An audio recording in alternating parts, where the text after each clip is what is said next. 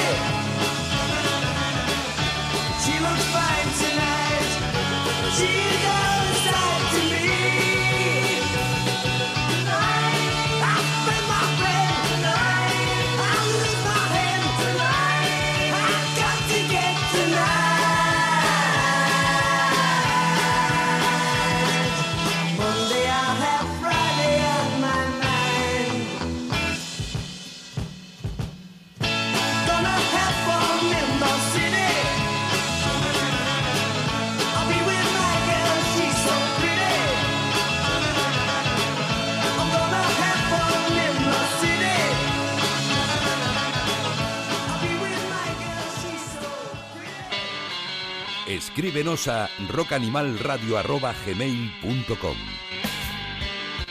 Cualquier pretexto es bueno para recordar la música de los Easy Beats, aunque sea algo tan triste como se haya ido uno otro otro gran héroe de la historia de la música, aunque sin haber tenido la trascendencia, por supuesto musical, que sus hermanos pequeños.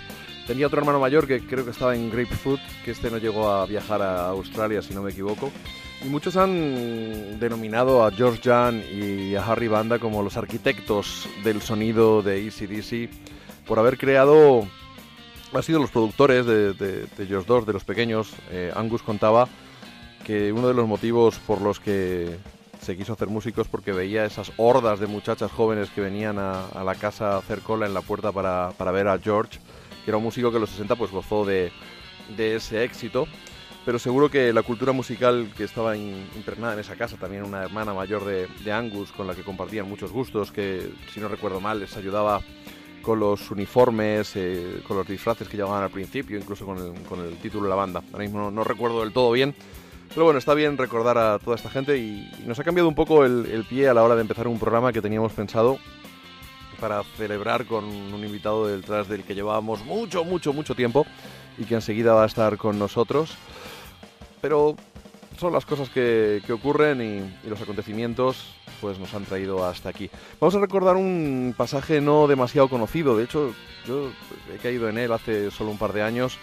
Es un proyecto pre-ACDC de Harry y Banda en el cual por primera vez parece ser que fueron a grabar eh, Angus y Malcolm y allí metieron sus instrumentos eh, por primera vez en un estudio. Era la Marcus Hook Roll Band grabaron un disco que no estaba nada mal, que es, bueno, pues lo podéis encontrar en, tiendas normales y también en alguna plataforma digital.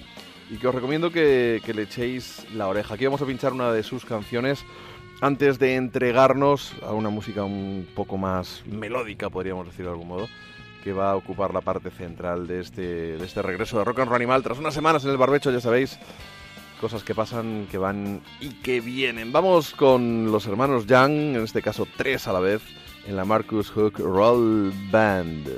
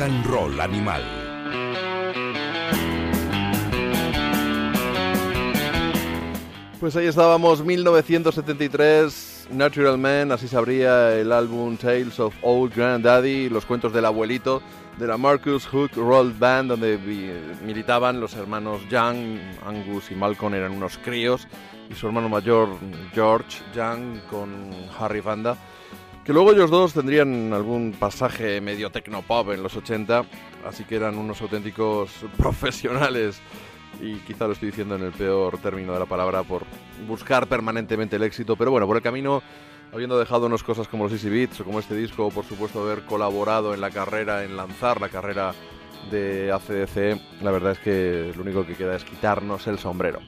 Y tras este arranque fulminante, pero un poco tristón que hemos tenido, os recuerdo de todas formas que, que estarán colgados en la página de Onda Cero todavía el especial que Lucrecia López Sanz y un servidor dedicamos a ACDC hace ya tres o cuatro años y si no seguro que lo encontraréis en Evox. Al final parecía más un, que un programa de radio, una conversación en un bar, porque con un problema con los auriculares no controlé bien el volumen de, de la música que dejamos de fondo sonando mientras hablo y estaba demasiado alta.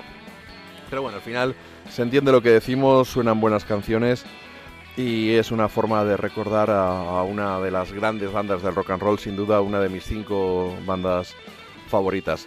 Y ya sin más dilación vamos a recibir a nuestro invitado pues con la canción que abre Far From the Echoes y esto es. Everything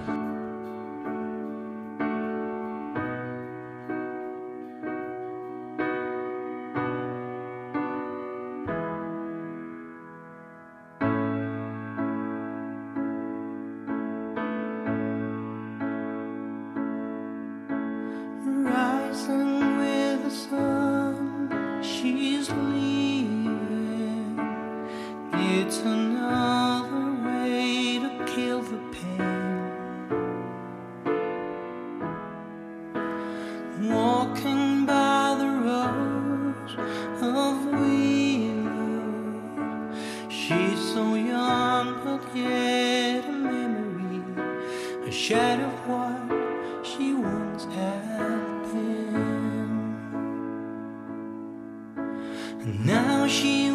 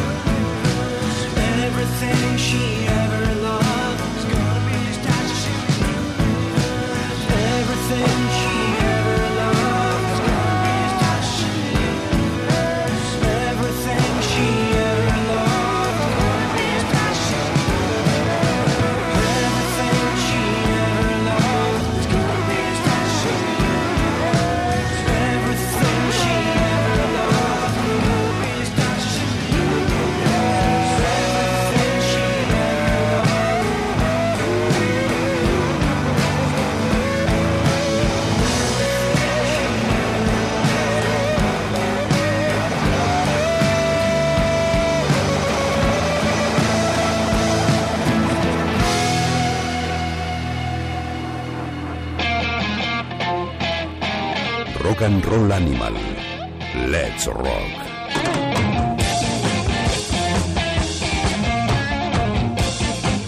Después de este, de este arranque con nuestro pequeño homenaje a los hermanos Young, ha sonado una de las canciones, la canción que abre Far From the Echoes, el nuevo trabajo de Germán Salto, que es nuestro invitado hoy en Rock and Roll Animal.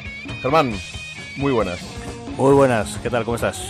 Pues yo encantado de tenerte aquí en los Rock and Roll Animal Studios, después de haber pinchado tantas veces tus canciones y haber vertido tantos elogios. Sé que estoy quedando poco profesional, pero bueno, me considero a veces más fan que, que periodista.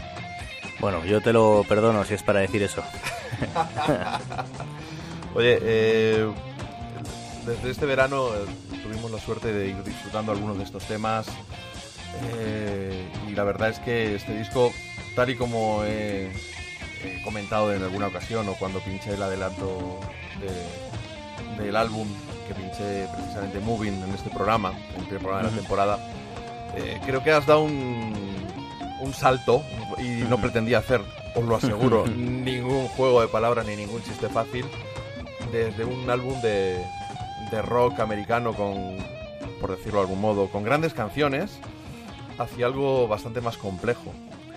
Sí, es verdad, siempre pongo el mismo ejemplo de un amigo que vino al estudio cuando estábamos, creo que grabando las voces, y me dijo, lo- estoy, me da la sensación de estar asistiendo a la grabación del tercer disco de Salto, ¿no? Por la evolución que he visto, me, falta como una pieza entre medias.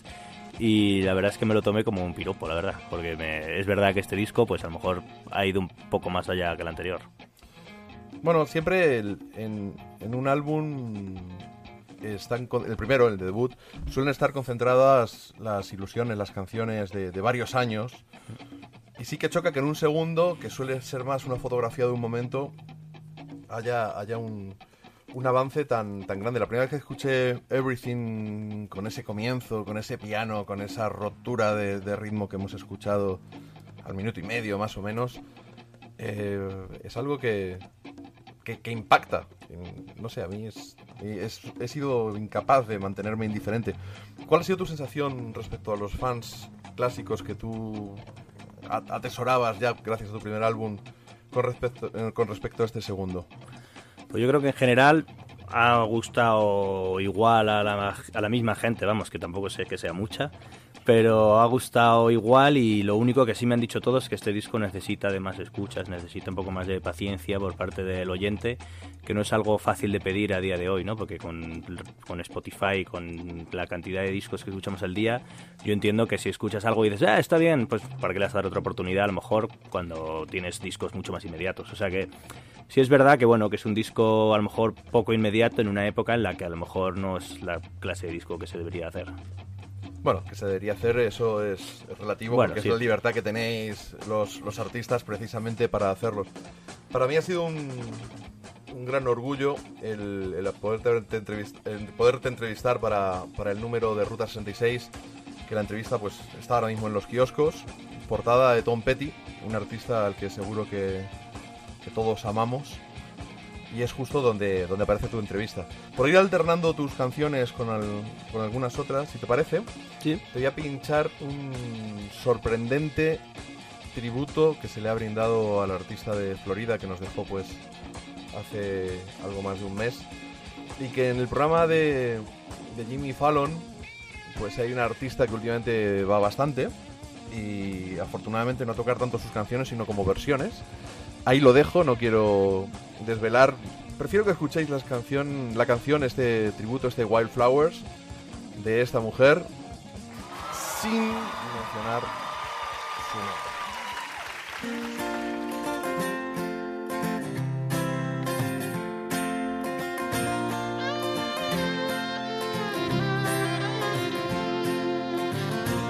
You belong among the wildflowers. You belong in a boat out at sea. Sail away and kill off the hours.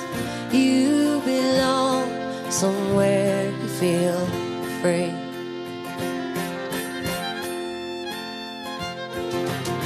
Run away and find you a lover. Go away somewhere all bright and new. And I've seen, I've seen no other, no one who compares to you. You belong among the wildflowers.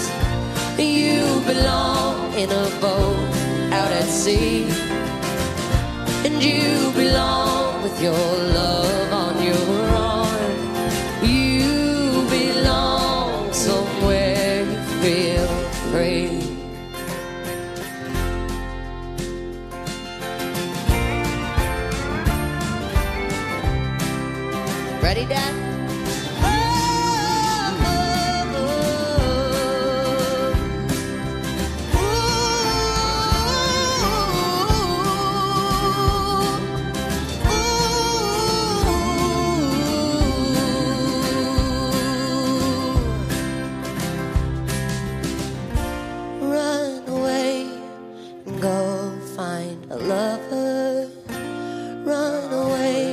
let your heart be your guide.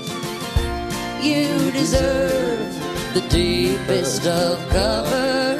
You belong in that home by and by. You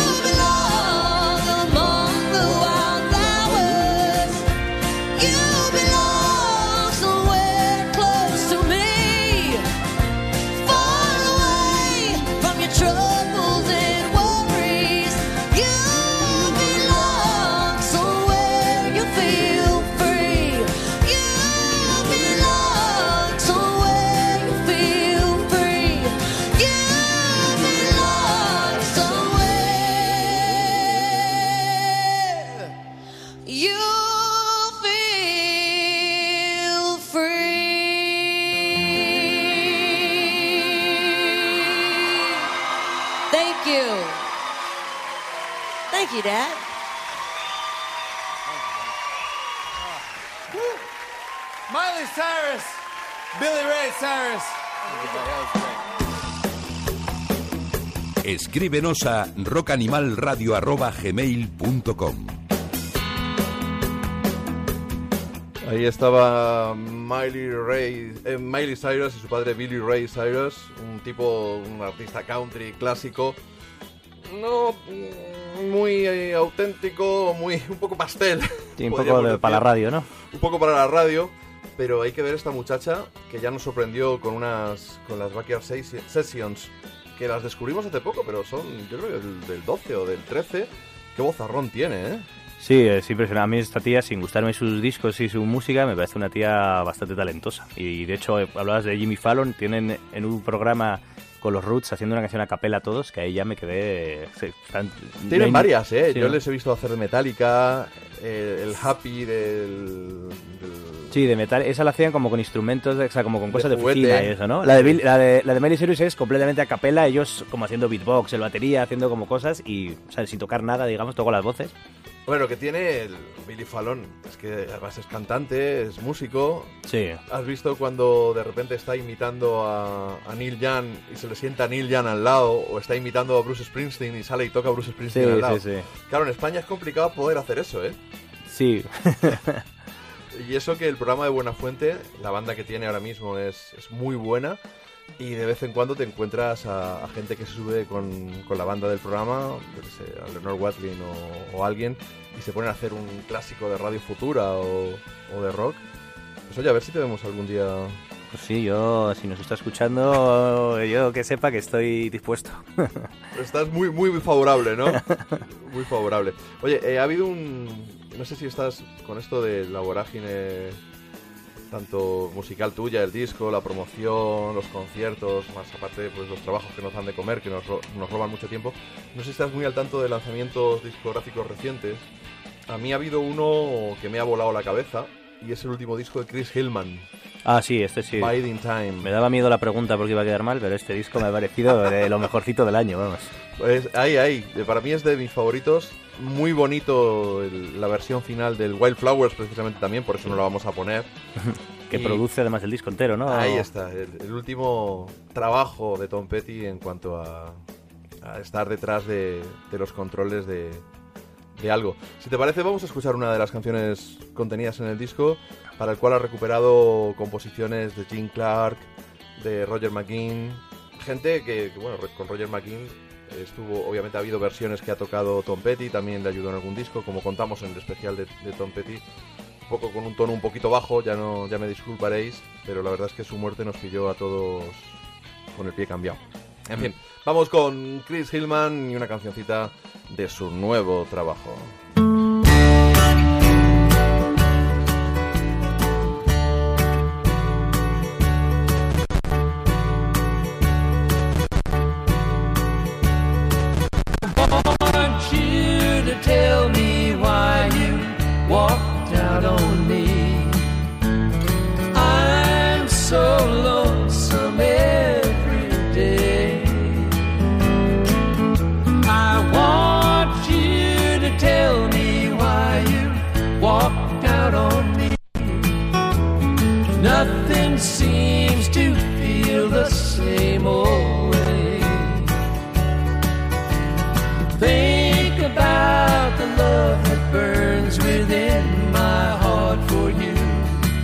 The good times we had before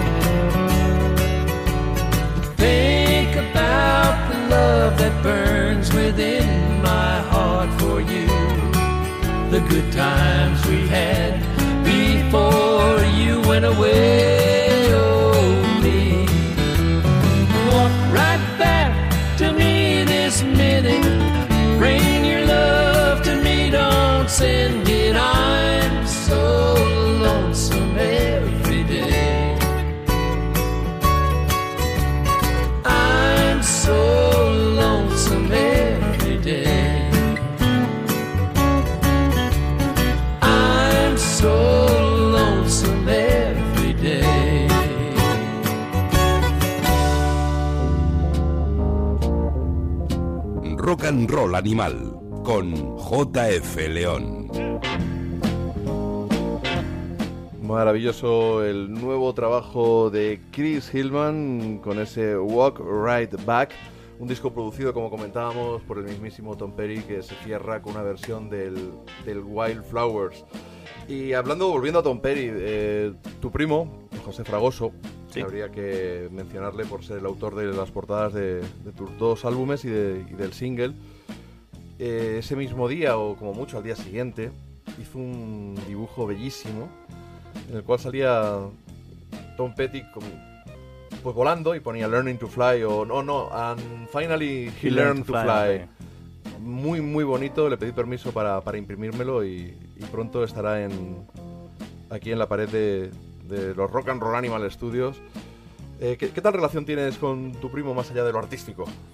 Nada, pues somos, vamos, eh, Es un pues- gilipollas, ¿no? no, somos eh, hermanos, vamos, todo, eh, vive en Chicago y yo que sé, que a lo mejor cada no pasan tres días sin que nos escribamos y me manda el vídeo de sus hijas y tal, y sí, sí, somos súper amigos, vamos. y él de, de tu música, más allá de, de- de hacerte las portadas, eh, ¿le gusta ese tipo de música? ¿Lo Sí, de hecho yo es una de las personas que más a mí me ha metido en la música cuando yo era niño, porque él es unos pocos años mayores que yo, mayor que yo. Y de hecho tuvimos un grupo juntos, él tocaba la batería cuando vivía en España y llegamos a tocar juntos y todo. Y claro, las risas eran increíbles, vamos. Increíble, ¿por qué? Pues porque tenemos el mismo tipo de humor que a lo mejor solo entendemos él y yo, entonces pues, pues sí, había momentos de conexión de decir una chorrada y todo el mundo muy serio y él y yo tronchados. Bueno, eso me está recordando a... eh, yo hay que decirlo, con todo lo que te sigo, no había conseguido verte en directo con banda hasta hace muy bien poquito. Te había visto solo, te había visto dos, no sé si tres, bueno, creo que tres en, en internet. Y por fin en, en Segovia hace un, un par de semanas me acerqué allí, pero no pude verte en Madrid y te vi con banda y sonar espectacular y me hizo, hablando de tu humor, ¿no? Dice, bueno, esta canción que vamos a tocar ahora se llama Herman. Os recuerdo que yo me llamo Germán. Sí, a mí me parece básico meter un poco de humor siempre en, todo lo artístico que hagas y quitarte un poco de importancia, a mí me parece básico, vamos. Nada, más había allí, éramos, yo qué sé, 50, 60 personas, pero estaban realmente extasiadas. Sí, me alegro, vamos. la, eh, sí, porque tú a veces lo que, lo que siempre digo, que tú das un concierto y, y lo que se vive arriba y abajo, a veces eh, sales con la impresión de haber hecho algo memorable y te dicen, bueno, sí, bien, ah, el teclado no se oía, nada. Y joder, me cago en la leche. Y veces que al contrario, ¿no? Que dices, "Buah, no sé si es esto, la gente estaba muy fría y luego sales y dicen conciertazo y tal. Entonces, pues eso fue un poco eso, que yo no sabía tampoco que era una, una sala que tampoco es que hiciera muchos conciertos ahí. Yo salí un poco con miedo, pero parece ser que sí, que la gente le El gusta. sonido fue espectacular, la gente estaba sobrecogida. Estuviste muy bien, ya no solo como músico, sino también como, como comunicador y, y quedó gracioso las cosillas que dijiste. Y una prueba del- de lo bien que estuvo es cuando te atreviste en el bis a bajarte a, a pie de escenario con Manu, es el nuevo guitarrista, ¿no? Manu Garayzabal, sí señor. Sí, que le vi además, eh, estuviste con él en el país, me parece, grabando Sí. un acústico. Eh, y el chaval tiene una voz muy, muy bonita. Sí. Canta muy bien. El tío canta, toca muy bien la guitarra y luego se sabe todas las guitarras del disco. O sea, ya puede faltar el otro guitarrista o faltar yo mismo, Hace que él, se sabe todas. Y bueno, pues se tuvo que poner en, hacer la voz eh, en Hopefully. No es fácil, porque es una voz que grabó, Que grabó Nina, sí, de Morgan. claro. Y os bajasteis ahí a pelo, sin micrófonos, con una guitarra acústica, si no recuerdo Sí. Y hubo un silencio absolutamente sepulcral, respetuoso. Ni una bueno, se oían los cubitos de hielo de la barra sí. cayendo, pero para, para hacer esta delicia de canción que has incluido en, en este nuevo trabajo, para mí una, una obra maestra y candidato, por supuesto, a mejor disco del año, que luego hablaremos de los rankings de Ruta 66 que hacemos y esas cosas. Este Far From The Echoes. Far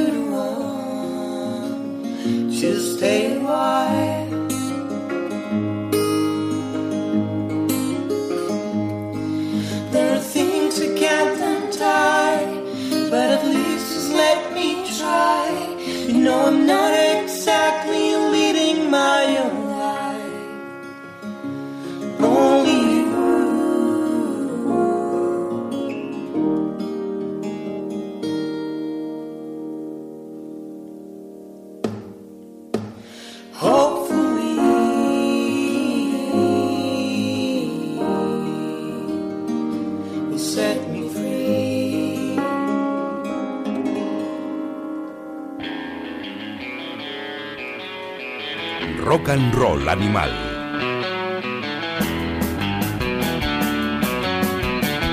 Auténtica delicia este Hopefully con, con la voz de Nina. Una voz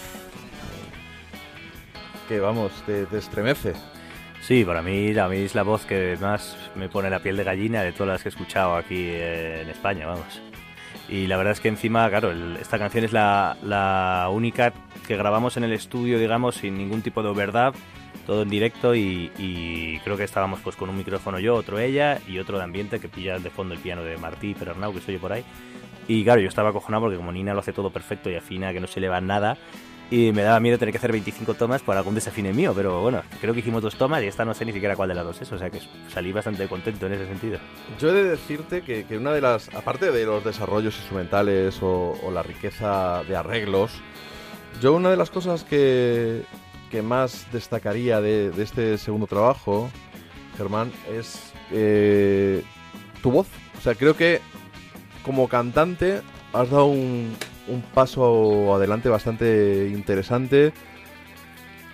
No sé si si existían complejos, pero es como quitarte los complejos y atreverte a hacer cosas que a lo mejor en el disco anterior, no sé si es que no te atrevías o que no te salía a la hora de componerlas. Yo creo que es eh, que es que yo nunca había cantado, digamos. No, no era la típica persona que cantaba en la ducha y esas cosas. No, no tocaba en grupos, hacía algún coro tímido, pero no, no, no he cantado nunca. Entonces eh, supongo que esto es como, pues también toco mejor la guitarra en el segundo disco que en el primero, aunque se aprecie menos, ¿no? Porque si es algo, pues después del disco del gallo hemos dado muchos conciertos, ensayos y tal, al final pues me acostumbro a cantar. Pues no sé si es que te quitas el miedo o que te lanzas más o simplemente que mejoras, que es verdad que, bueno, pues, pues está mucho mejor cantado el segundo disco que el primero. Lo que pasa es que me da la sensación de que ese es mi tope. Ya no sé si el tercero va a estar mejor o... Bueno, pues oye, ¿por qué no? bueno, bueno, pues esperemos, a ver. ¿Por qué no? Eh, en- hablamos de los rankings que no dejan de ser una chorrada, no es una cosa muy anglosajona que a, que a los a los guiris les pone muy burros esto de hacer rankings, las mejores canciones del año, las mejores 50 cantantes. Pero al final, es- yo lo que digo, es un, es un pretexto para que nos repasemos todos los discos que se hacen en un año. Es un pretexto para que discutamos entre amigos. No, a mí me gusta más este, ¿no? Que, de- que defendamos discos. ¿Y ah, tú cómo, cómo te sentiste cuando de repente con ese álbum que grabaste con toda tu ilusión, con esa portada maravillosa de, de tu primo, con ese gallo, ¿no? Es el disco del gallo ya, aunque no, Sí, no sí, tenía, no tenía título. Y una revista Ruta 66 que, que, bueno, pues llevamos un bagaje, son ya más de 30 años y ha habido gente muy buena escribiendo. Los que seguimos, pues intentamos hacerlo lo mejor que podemos y lo que sí es cierto es que amamos verdaderamente el rock, eso es indiscutible. Creo que quedaste tercero del año de discos nacionales. ¿Es algo que te esperabas? ¿Pensabas en ello? Eh, ¿Ni te planteabas? Ni loco, y no lo digo como con falsa humildad, porque a lo mejor pues ahora, pues a lo mejor sí podía mirar la revista como haber si entrado en algún tipo de ranking. Pero eso, cuando grabé el, el gallo, lo hice sin ningún tipo de pretensión, vamos, ni, ni, ni pensé que lo fueran a escuchar más que mis amigos y, y familia. O sea que tampoco es que hiciera un montón de promo, ni tuviera a nadie así potente detrás ni nada, entonces pues sí que me sorprendió un montón ver que, que había llegado a ser el número 3 de Ruta, que es una revista que yo compraba, o sea que me pareció flipante. ¿no? Hombre, en este llevabas por buen camino. Además, uno de los directores ha hecho en una columna, eh, ha introducido mención seria a tu paso por la, por la Monkey Week y ha dado a entender que la gente anda revuelta pegándose por reseñar tus discos y entrevistarte. Sí, pero luego tampoco creo que es algo que me obsesione, porque también hay, hay listas de otro tipo, o sea, que, sea, que no entras ni loco y que, y que además yo, yo mismo es posible que no me votara también si escuchara. O sea, si tuviera que votar, eh, hay, hay un- entonces no lo sé. Eh, supongo que con lo de gustar es, O sea, supongo que la música que hago sí va mucho en la línea de, los lectores o los, los que escriben en el ruta. Pero es simplemente eso, no sé. Hay, hay un disco, eh, claro, en los, en los rankings de mejores discos del año. Lo normal es meter discos de artistas, es muy difícil meter una compilación. Y Juancho López, eh, bajista pues con el Kurt Baker Combo, también de, de Peralta, y que ha colaborado con Paul Collins, estaba en Boomer, estuvo en Los Decrépitos, en Los Salamanders, que ahora han resucitado. Puso en internet, en Facebook, me parece, su ranking de, de discos y me llamó la atención que había su primer disco favorito era una, era una recopilación. Y creo que fue en el 16, sí. Y era una recopilación que se llama 12 String High. Y a esto que te pones a rascar un poquito debajo. Hombre, el, el título ya te dice, ¿no? 12, 12 cuerdas ahí bien arriba. Y Pedro Vizcaíno, de- del sello Grabaciones en el Mar y ahora en You Are the Cosmos, pues eh, se curró una recopilación de canciones bendecidas por las 12 cuerdas, que bueno, quizá la, asociamos más a Roger McGuinn y a, y a su Rickenbacker, pero bueno, también hay, hay otras marcas. Y acaba de salir un, un segundo volumen, que, que es otra maravilla. La verdad es que ha preguntado en Facebook, ¿pero cuál os gusta más? Y yo qué sé, tío, los dos están muy bien. Dice, hombre, eso es buena señal. Grupos ingleses, grupos americanos, algún grupo australiano, grupos franceses y también algún grupo español. Pinchamos en el primer programa de esta temporada la aportación de Peralta, precisamente, eh, con una versión de Jim Clark, si no, si no recuerdo mal. Y yo te voy a nominar a ti. No sé, no, no sé si tienes alguna canción hecha con 12 cuerdas. Sí, sí, sí, en este disco hay 12 cuerdas. ¿eh? Pues yo te, te retaría que se la enviaras o incluso te plantearas hacer una especial y habrá que hablar con, con el amigo Pedro para, para que te incluya. Por lo pronto lo que vamos a escuchar aquí es una de las, de las versiones incluidas en este segundo volumen de 12 String High. Es, son los Starry Eye and Laughing haciendo una, una versión de un clásico, no sé llamarlo menor, pero al menos un clásico de Bob Dylan. Forever Jan.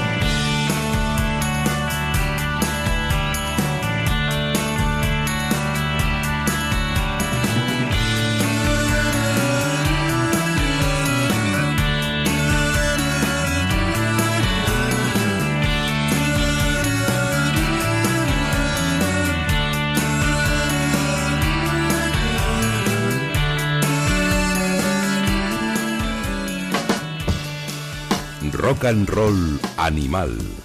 JF León.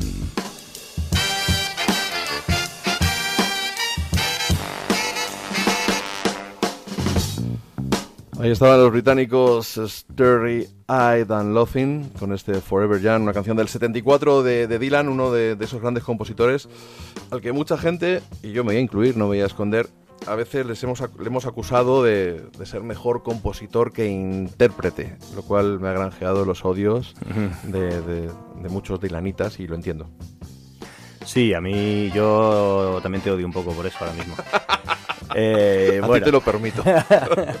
No, a mí, a mí hay una frase, no sé de quién es, que nadie canta Dylan como Dylan, ¿no? Yo Sí. eh, yo sí estoy de acuerdo. Luego, pues eso, las versiones de los Birds, todas esas cosas que se han hecho. son- O la de Hendrix a otro, O la de otro Hendrix, nivel. que, que yo creo que el mismo Dylan la ha adaptado él ahora a su manera, o sea, en directo la toca a los Hendrix prácticamente, digamos.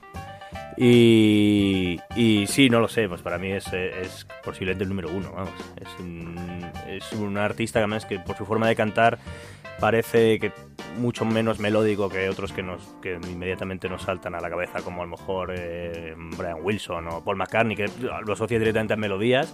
Y yo creo que la- eh, Dylan o a tíos como Leonard Cohen por ejemplo tienen mucha más melodía pero está oculta en su forma de frasear y tal. Y cualquiera que haga una canción como no es capaz de cantarla de forma tan flipante como él se da cuenta y dice, coño, si es que ¿sabes? me queda a mí más, entre comillas, bonita porque me queda más melódica, pero es simplemente eso, yo creo, que, que por su forma de frasear, que al final todo el mundo le intenta imitar, eh, oculta un montón de melodía que tienen realmente las canciones, vamos, es lo que la sensación que me da a mí. Eh, En, en la entrevista, eh, perdonad esta re- recurrente mención al Ruta 66, no es porque yo escriba o porque yo mismo le haya hecho la entrevista, os prometo que la mencionaría igual si no lo hubiera hecho yo. Eh, pero bueno, está en el kiosco y hay que intentar vender revistas, hay que apoyar. Todos al kiosco a comprar Ruta 66, así me gusta. Ha llevado Tom Petty importado, un artículo fantástico, muy largo, que en el que hemos colaborado muchos. bueno, eh, mencionas un par de, en un par de ocasiones la canción Waterloo Sunset como eh, creo que la frase era algo así como que a veces te flagelas a ti mismo, ¿no? Por dices, joder, no he tocado lo suficiente hoy para ser mejor o no he, no he intentado componer mi Waterloo Sunset. Lo, conviertes en una especie de tótem. ¿Es realmente para ti la cima de la composición o es, es una forma de hablar? Para mí sí, o sea, eh, en realidad ya sabes cómo son estas cosas. Tú hablas de los ranking antes y a mí es algo que me encanta, ¿no? Hacer, la verdad. Yo lo reconozco que soy bastante de eso. Entonces, cada día te diré una canción, pero esa es una que siempre va a estar. No sé si era Paul Weller que decía que era la mejor canción de pop de la historia y no podría decirle que no, en realidad. Eh, igual otro día te digo otra los Beatles o cualquier cosa, pero, pero esa nunca voy a discutirla. A mí esa canción me parece magistral y a la altura de, de- de tres personas en todo el siglo XX, vamos, no me imagino a, a nada. O sea, yo creo que compones eso ya da igual todo lo demás que hagas, que ya has pasado la historia. Lo que pasa es que encima pues Ray Davis era mágico y tiene discos espectaculares por todos lados. Bueno, hay que decir que cuando te he preguntado si querías tomar un café, te hemos dado a elegir entre la colección de, de Sí. tazas para tomar el café y has elegido la taza de los Kings. Así que yo creo que lo que procede en este momento es escuchar, por supuesto, Waterloo Sunset. Thank you.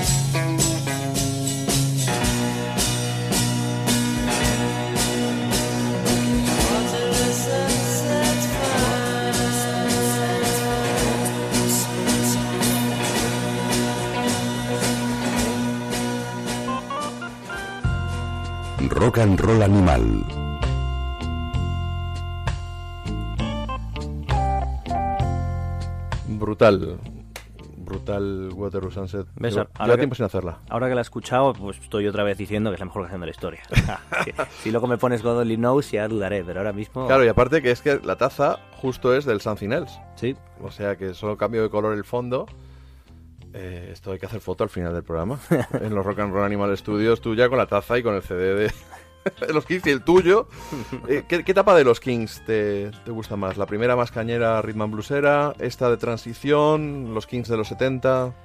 Pues es difícil porque en otros grupos sí que lo tengo claro, pero pero aquí yo creo que me gustan sobre todo cuando empiezan a evolucionar más hacia el pop, o sea, los discos más pues más pop, digamos, pues eso, el, el Village Green, el Arthur, incluso Something Else y eso, pero la etapa justo anterior que hacían como el rollo ese cañero, pero el tío estaba intentando en la época del Face to Face, incluso anterior los singles, de eso, o sea, a mí esa Cuando época Sunny Afternoon Sí. aparecía por ahí también. o incluso el... Ay, tengo muy mala memoria. Hay canciones anteriores, como de la época cañera, que ya juguetean un poco con voy a hacer una melodía distinta y no algo como basado en el blues. Como voy a hacer algo de pop sobre unas guitarras cañeras y, y a, mí esa a mí eso ya me parece, vamos, un paso adelante de, de un genio total. vamos. Hombre, yo creo que nadie en su sano juicio podría cuestionar el, el talentazo de Ray Davis a la hora de, de escribir canciones. Y es una pena que, que, bueno, que cuando fue el cuadragésimo aniversario del You Really Got Me, no consiguiéramos, por motivos de salud, la hemiplegia de, de Dave y, y el disparo que recibió en Nueva Orleans Ray en un intento de atraco, o sin intento, en un atraco, pues nos privaran de esa reunión. Bueno, más allá de, de la animadversión que muchas veces ocurre en, en las bandas de, de hermanos. Oye, vamos a escuchar otra canción tuya. Es mi favorita. Es, ¿Ah, sí? Sí, cuando me disteis tu, tu manager, Juan Santaner, y tú eh, la posibilidad de ser una de las personas que estrenara alguna canción tuya para el mundo mundial, no dudé en, en escoger Moving. Es una canción que, que me conmueve, eh, sin pretender ser reiterativo. y bueno, me hizo gracia saber que, que para ti representaba una época en la que de, de- bastante movimiento, de bastante movimiento y estrés. Sí, eh, en realidad pues yo creo que todo el disco habla en general de eso, de- del estrés con el que vivo y un poco las expectativas que me autoimpongo, ¿no? Y de, y de, pues eso, querer llegar lo más lejos posible. Entonces, pues Moving habla precisamente de eso, ¿no? De que, de que vivo con- en tal situación que en el momento en que me pare a pensarlo, pues me desplomaré, vamos, que necesito seguir en movimiento porque yo creo que me estoy librando de un ataque al corazón gracias a que precisamente no paro nunca, vamos. Bueno, pues ya está sonando de fondo Moving y poneros cómodos porque vienen 8 minutos de auténtica delicia. I've been riding through the storm by myself, and I've gotta say that I keep moving.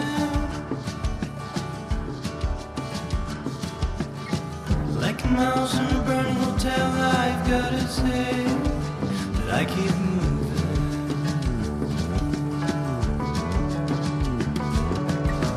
When I'm all running out of steam, I need to know that I keep shining.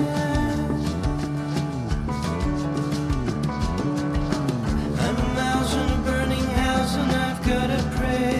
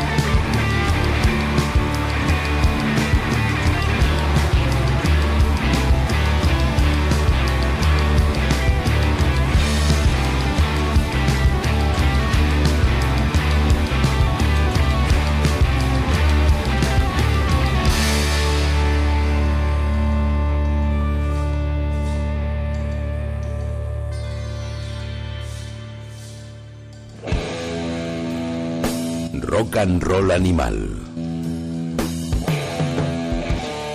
Pues, ¿qué quieres que te diga, tío? Yo estoy enamorado de- de- del rollo de, de Moving. Pues me alegra, la verdad es que es una canción que desde el comienzo ya la veíamos prácticamente así. Incluso, bueno, Pera Mayen, que es uno de los músicos del disco, eh, incluso Que está en la banda, sigue en la banda, Pera, sí, ¿no? lo que pasa es que como... El guitarrista de la izquierda. Sí, el que viste tú a- al de tu izquierda. Segovia, sí. Pues él, él incluso decía que le parecía una canción bonita como para grabar, decía lo Nick Drake, tú con una acústica así en afinación abierta y unas flautillas o algo, y decía que la veía hasta así. Pero bueno, la, quisimos dar ese toque más, pues, pues más rockero y más psicodélico y también nos ha parecido muy bien.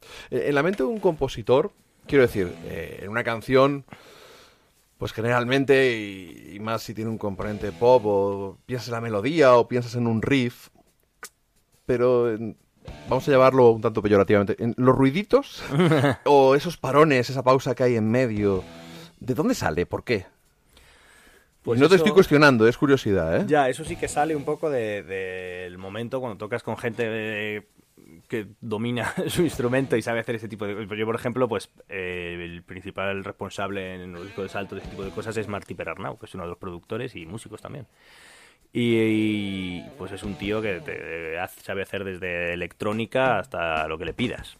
Entonces, pues ese tipo de cosas él las domina y incluso con guitarristas, aunque no toque él, él muchas veces tenemos fotos del guitarrista tocando y Martí en el suelo jugueteando con los pedales y eso. Eso eh, parece que no, de hecho hay mucha gente que, no guitarristas, que presumen de que, ya, yo es que no uso pedales, eso es de... Y pero luego al revés, hay gente que, que con pedales es capaz de hacerte cosas tremendas, ¿no? Pues desde Brian Setzer, que prácticamente no usa nada, que yo sepa, hasta luego tú ves al pues, el guitarrista a Nels Klein con Wilco o, a Diez con U2 y, parte de la gracia del sonido y que tiene el mismo mérito porque es dominar eso. O sea, yo tengo un montón de pedales que yo uso, pues, que los piso, juego y tal, pero no les sacar partido. O sea, sacarle partido a esos juguetes es, eh, trabajo de chinos. Eh, vamos, a pegarnos un poco a la actualidad. Ya en la primera edición de, de esta temporada de Rock and Roll Animal, que era un especial, los discos que están por venir, y, es- y hablábamos del de Salto, que todavía no había sido editado, de este disco Far From The Echoes, que nos está dando hoy un poco pie a, a repasar tu carrera y otras, otras cuantas cosas más. Hablé del nuevo disco de Blitz and Trapper. eh, creo que el adelanto había sido la canción Rebel, que tenía un videoclip con un, con un secuestro bastante chulo. Y ya está en la calle este Wild and Reckless.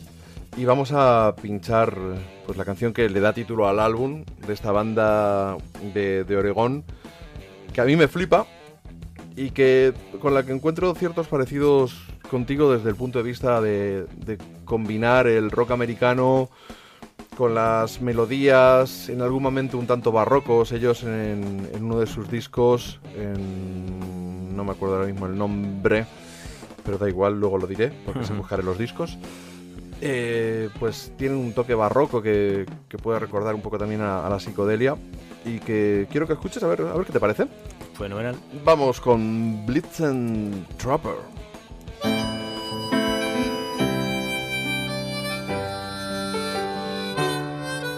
Well, we danced in the back of the pickup truck till the sky turned to roses. Then we drove into town and we danced some more till the barrooms all were closing. And that red dress, baby, that your sister made when you dance, it sure looks fine. And when we've both grown old and we're looking back on these wild and reckless times. Are these the best days of our lives?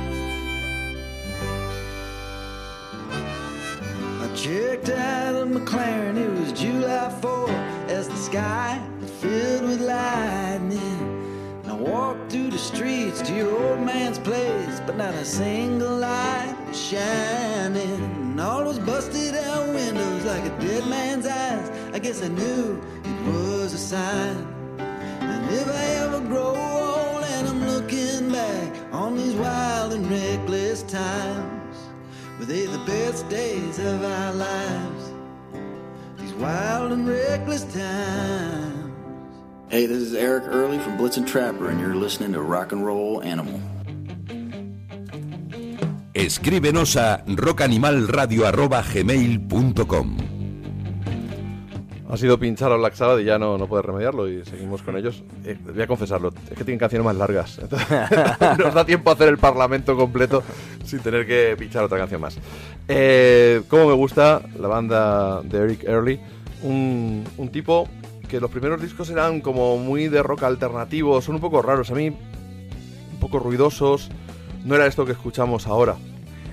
Eh, ya, yo reconozco que es un grupo que no conocía de nada, pero me, me ha... ¿Del que te vas a hacer fan? Sí, voy a recordar, re- habla- escuchándolo me acuerdo lo que hablábamos antes, de que es un tío que en verdad a mí me parece que canta muy a lo Dylan, o sea, es que ha creado escuela al final, ¿no? De- aunque haga eso que te digo de disimular un poco las, las melodías. Que la canción era a lo mejor más rollo Bruce Springsteen, Sí. pero su forma de cantar, como veo pues también en, en Danny and the Champions, este que se está escuchando mucho Sí. ahora, o el mismo Daniel Romano, el disco nuevo, Sí. es gente que al final es un poco de la escuela de, de Dylan, que lo que hace para mi gusto es un poco, pues eso, eh, encubrir las, las melodías de voz. En el caso de, de Blitz and Trapper, la verdad es que ha habido una, una evolución notable en, sus composiciones. Desde rock alternativo raro que te digo, están en sub pop. Bueno, estaban en sub pop. Creo que con el tercer cuarto trabajo que fue Fur, Fur, F-U-R-R, fue cuando eh, los, se volvieron locos los de Pitchfork. Incluso la Rolling Stone americana le se hizo una entrevista, vendieron bastante pero ya luego las, las ventas eh, le fueron cayendo también con la industria de la, de- con la crisis de la industria discográfica. Destroyers of the Void es el que- disco que decía, no sé si hay un mini LP entre medias de Fur y Destroyers of the Void que es súper barroco. Le, le vamos a entrevistar pronto en el Ruta 66. De hecho tengo una entrevista, una entrevista a medias con él que le hice en el Paradiso en en Ámsterdam porque daban un show haciendo el Harvest completo. Qué bueno. De hecho, es una cosa que hicieron para el Record Store Day. Eh, No se encuentra ya el disco, pero se hicieron de cabo a rabo en directo el Harvest. Alguno de mis discos favoritos de, de Sí, cabecera absoluta.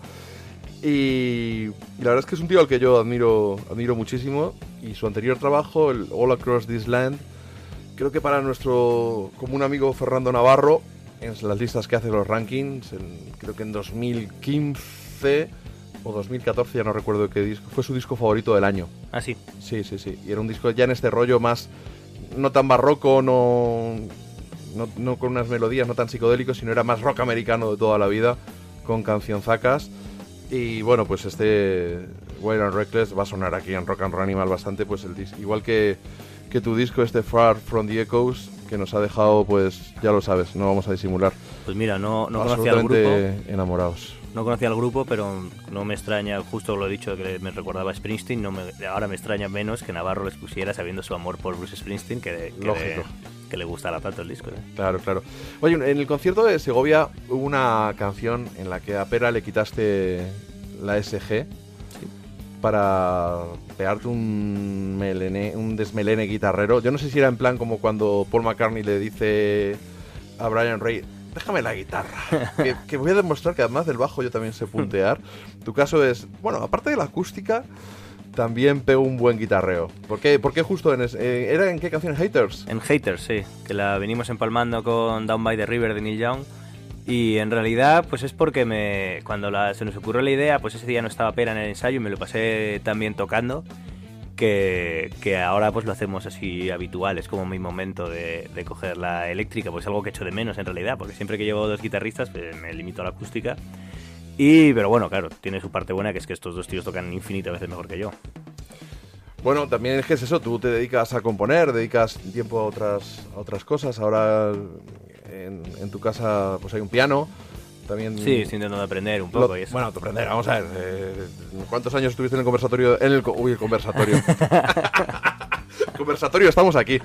El- Sí, eh, bueno, di clásica de niño, pero sí, no, no iba al conservatorio, pero venía una profesora de estas, en plan a darme clásica, venía su hija a darme solfeo, y sí estuve unos años haciendo piano. ¿Unos que, años cuántos? Confiesa. eh, tengo Alzheimer, pero cuatro por ahí, no lo sé, unos, unos pocos. Lo suficientes como para darte una sólida base Sí, musical sí, sí. a todos los respectos, en cuanto a armonía, en cuanto a leer Sí, lo- partituras y un montón de cosas que pueden ayudar incluso a la hora de hacer rock. Sí, lo que pasa es que yo era el típico pianista, entre comillas, por llamarme de alguna forma, que sabía leer, o sea, sabía interpretar, pues eso, partituras de clásica, pero a lo mejor un ritmo fácil de piano como el de Imagine no era, o sea, me costaba más, porque era, no, no sé decirte el porqué, o sea, no, no sé yo coger y componer un ritmo, pues hacer un ritmo, es decir, esta canción mía la voy a hacer con el piano. Me cuesta porque no tengo ese rollo rítmico con las manos, yo soy más de hacer, pues, pues clásica. Pero bueno, decías de todas formas en la entrevista del Ruta que muchas canciones las compusiste con mucha mano derecha, pensando en que iban a ser luego interpretadas por un piano. Sí, eso sí, había canciones como eso, como Everything o Mary o tal, que, que sí que según las estaba tocando me las imaginaba ya con el piano. Entonces el rollo rítmico sí era pianístico. vamos. Bueno, pues si te parece, vamos a dar otro respiro largo a los oyentes y así también aclaramos la voz nosotros. Y se me ha ocurrido que podríamos juntar Haters con la canción de Neil Young, ya que está- lo hemos sacado también a colación por, por este tributo que hicieron los Blitz and Trapper. ¿Con qué canción de, de Neil Young lo vamos a unir? Con Down by the River. Pues del tirón van las dos y estamos pues en 12 minutillos así de vuelta, ¿no? Porque Down by the River es Sí, de- bien largas, sí. Venga, vamos para allá. Don't try to call. 'Cause I won't help at all. You're writing your name with a capital D. You're writing your name the way you want it to be.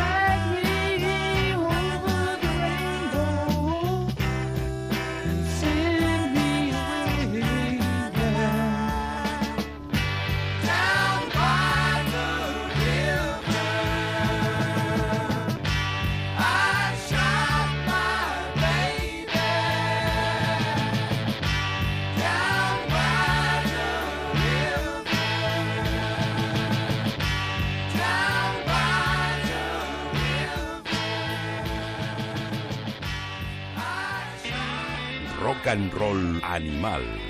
JF León. Pues nos hemos pegado aquí un rato guitarrero Sí. tan, tan a gustito, ¿no? La verdad es que te iba a decir antes que al lado de Black Sabbath todo palidece, pero luego sale Neil Young con los Crazy Horse y ojo. Buah, es que es, es mucho, tío. Podemos marcar también el cortes de Killer. Sí, a mí, es que, a mí es un tío que de, aparte de ser uno de mis compositores favoritos, es de mi top 5, yo creo, de guitarristas favorito de la historia. O sea, como guitarrista, si nunca hubiera escrito una canción, seguiría siendo muy fan suyo, vamos. Oye, el disco que me ha gustado mucho, no lo vamos a poner porque no lo tengo a mano, es el de Luca- Lucas Nelson, ya que estamos Sí. con Pro- hablando de, de Neil Young y que el recuerdo que nos viene es el Promise of the Real. Y me ha, me ha- me ha gustado. Eh, En la entrevista, de hecho, tú hablabas de. Hablábamos de las comparaciones y de historias. De- el titular está muy divertido. Sí. Me lo diste tú. Sí, yo mismo te lo serví en bandeja. Porque es que estaba muy visto, ¿no? Hablar aquí, pues eso, eh, lo que vengo a decir en la entrevista, que, que te comparan y dicen, ah, si no, este disco no tiene nada, o tú no tienes nada que envidiar a Tom Petty. Y, y es que a mí, a mí se me cae la cara de vergüenza y digo, es que entonces no entiendes ni lo que hago yo ni lo que hace Tom Petty, porque vamos, me parece una barbaridad, ¿no? Por no, y eh, vuelvo a lo mismo, no es falsa humildad, pero es que estamos hablando de un genio total. Mm. Y yo, un currante. No, y, hombre, Tom Petty lo que tiene además, lo comentaba en el especial que grabé hace un mes y algo, es que es un tipo además que ha tenido una carrera bastante, sí, con, con pocos altibajos, es decir, bastante regular y los, las bajadas de Tom Petty de calidad no son tales. No, y No luego son en- tales. en- y en todas las épocas tiene discazos. En los 90 tiene el Eco, Sí. en los 2000 tiene el, el Moyo mismo, o sea, tiene, tiene canciones y discos buenos todo el rato este tío. ¿sabes? Sí, pero bueno, eh, yo creo que tienes que tomártelo pues como un piropo y Sí, sí, sí, sí. como- con la gente ilusionada viendo un tío aquí español nuestro que dices, pues te despierta ese sentimiento, ¿no? Sí, sí, yo, o sea, aparte de mí se sonroja por vergüenza que hacía y otra pues por porque obviamente pues te hace ilusión escuchar eso, ¿no? Mejor eso que, que te digan, ah, bien, o sea, está, Sí, está el bien. titular vale". era no, no, No soy ni la uña de- ni la del- uña del dedo gordo de, De Tom Tom Petty Petty, o algo así, del pie. Bueno, eh, también decías, eh, bueno, es que los grandes artistas tampoco son infalibles. O sea, Neil Young, lo último que nos está dando, si bien en directo Ya. fue orgiástico, en estudio está regular. Yo me quedo, prefiero escuchar de verdad, y no es, no es peloteo, tío. Es, prefiero escuchar un disco fresco de alguien que tiene todo por decir y que está en un buen estado de forma, que está en un estado creativo muy bueno como tú, que de un tío al que admiro, obviamente, más que a ti. Tengo más discos de él que de ti. Eh. eh, pero que no nos ha dado lo mejor en este Ya, último disco, o sea, yo- mucho menos. Yo creo que así, eh, yo siempre hablo en cómputo general, ¿no? Es, Es como como- una vez que discutía yo con un amigo que él me decía que indiscutiblemente el mejor guitarrista de la historia era Mark Knopfler. Y es un tío pues, que toca de la hostia y a mí me encanta. Pero yo mismo le decía, si es que si le preguntas a Mark Knopfler, él mismo se reiría ante eso, ¿no? Sí, Entonces yo sí. creo que, que también está muy bien, pues decir, o sea, oye, gracias por todo, pero ojo, que, que- que- es que, eh, que me digas eso significa que a lo mejor no te estás enterando de lo que hago. Bueno, pero yo, por ejemplo, con los chavales estos eh, de Barcelona, los 77, sobre todo los primeros discos, que llevan un rollo descaradamente a CDC, a mí te digo de verdad que me gustan más sus, sus primeros discos que los últimos de ACDC. Y mira que hoy hemos hablado de Malcolm Jan, pero ACDC llevan sin aportar nada nuevo mucho tiempo y sin embargo te encuentras unos chavales que hacen un sonido parecido, encima con una voz más parecida a Bon Scott, lo cual es un aliciente, y que encima hacen buenas canciones. No aportan nada nuevo, pero... Ya, enti- entiendo, entiendo lo que dices, ¿eh? O sea, sí, lo único, pues eso, de, a lo mejor, algo, pues a lo mejor sí me puede decir, lo mejor tuyo me gusta más que lo peor de él, esas cosas, pues a lo mejor sí. Pero claro, pues que, que ACDC son de las mejores bandas de la historia, claro. Bueno, tampoco vamos a darle más, más por aquí, pero bueno, sí que es cierto que con esta canción, con Heider, y luego em- empalmándola con, con la de Neil Young, eh, vimos ahí a un, un Germán Salto guitarrero con, empuñando la SG. Y decir que esa faceta ya te la había visto. Bueno, era mi primer concierto tuyo, o sea, no te podía haber visto tanto en ese, en ese aspecto, salvo cuando acompañaste en el sol, pues hace unos meses a Moses Rubin, que te integraste como miembro de su banda, Sí. dejándole brillar a él con sus canciones en el centro del escenario. Y tú, a, a la derecha del escenario, siempre visto desde el punto de vista del espectador, que somos los que hablamos, vosotros ya os entrevistamos nada más. y la verdad es que tanto Moses como tú me, me sorprendisteis muy gratamente como guitarrista. No es que esperara que, que fuerais malos ni mucho menos, pero generalmente el que compone pues se preocupa más de componer y a veces no es tan virguero, ¿no? Se me ocurren mil casos, hablar de los hermanos Davis, de Lennon y de Harrison, un montón de bandas. Y os marcasteis unos cuantos duelos de guitarra y en particular recuerdo una versión de Derek and the Dominos Sí. que, vamos, eh, iba a decir una cosa muy ordinaria, pero para cagarse sí. Ya, no, hombre, es que Moses es muy buen guitarrista. Eso, eso no. eh, Además, él puede tocar cualquier, cualquier cosa. Yo soy más, a lo mejor, el tipo de guitarrista que, que en un estudio pues te hace un arreglo que mola para la canción, pero me llevas una jam session igual hago el ridículo, claro, porque la gente sabe improvisar, hay solos de blues y eso, y eso reconozco que a mí se me queda grande. Pero Moisés puede tocar un poco lo que quiera, vamos, toca muy bien. Eh, ¿Algún plan de hacer algo más juntos? Sí, eh, lo hablamos mucho, pero luego nunca, ya como lo hablaba antes de mi estrés en la vida, eh, no tengo tiempo para nada. Habíamos, habíamos empezado a ensayar con otro amigo los tres, que no lo cuento por si lo retomamos algún día. No pero problema. vamos, no, no, no, de momento se ha parado y tal. O sea que seguramente hagamos algo juntos. Eh, de hecho, bueno, yo sigo en, su, en, en el chat del grupo de Moisés y estoy para cuando me quiera apuntar a tocar la guitarra y eso, pero claro. Ahora encima con la presentación del disco y eso Claro, estoy a tope, vamos, estoy que no paro. Vamos a escucharle. Escoge alguna canción de, de su Subtle Atmosphere. Bueno, pues como tengo muchísimo ego, voy a poner justo la única en la que canto yo también con él. La va y la segunda voz se llama Friday.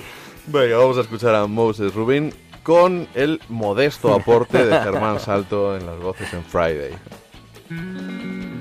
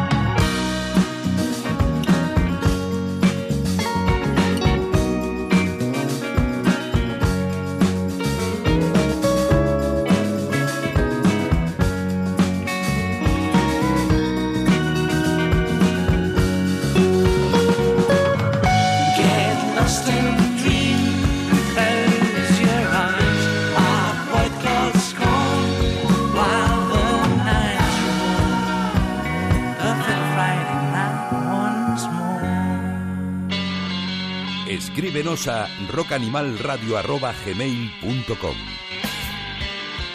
La verdad es que una de las cosas que echo de menos de, de que este programa no sea en directo, sino que sea pues una grabación en casa eh, y, y luego que podéis escuchar eh, generalmente en la página de, de Onda Cero, pero vamos, también luego lo acaban colgando en en iVoox. Esa sensación de directo, ¿no? Que estaría fenomenal que, que nos llegara y que nos llegara vuestro input por cualquier red social o, o por WhatsApp. Así que, pero ya tenéis ahí un email, ese es eh, rockanimalradio.gmail.com, donde ya sabéis que estamos encantados de escuchar vuestros parabienes, vuestras críticas, que de las palmaditas en el hombro no se aprende y ya sabéis que si queréis enviar alguna vez un jamón ibérico, llevo nueve años pidiéndolo, nunca lo habéis hecho, cabrones, pero bueno, me pedís la dirección postal y yo os la envío y, y lo degustaré, pues, de verdad con, con fruición. Avisa- fruición. avísame para ese programa también, ¿no? Hacemos segundo volumen. Hacemos segundo volumen. Oye, una, una cosilla. Me dio un poco de pudor, he de decirlo.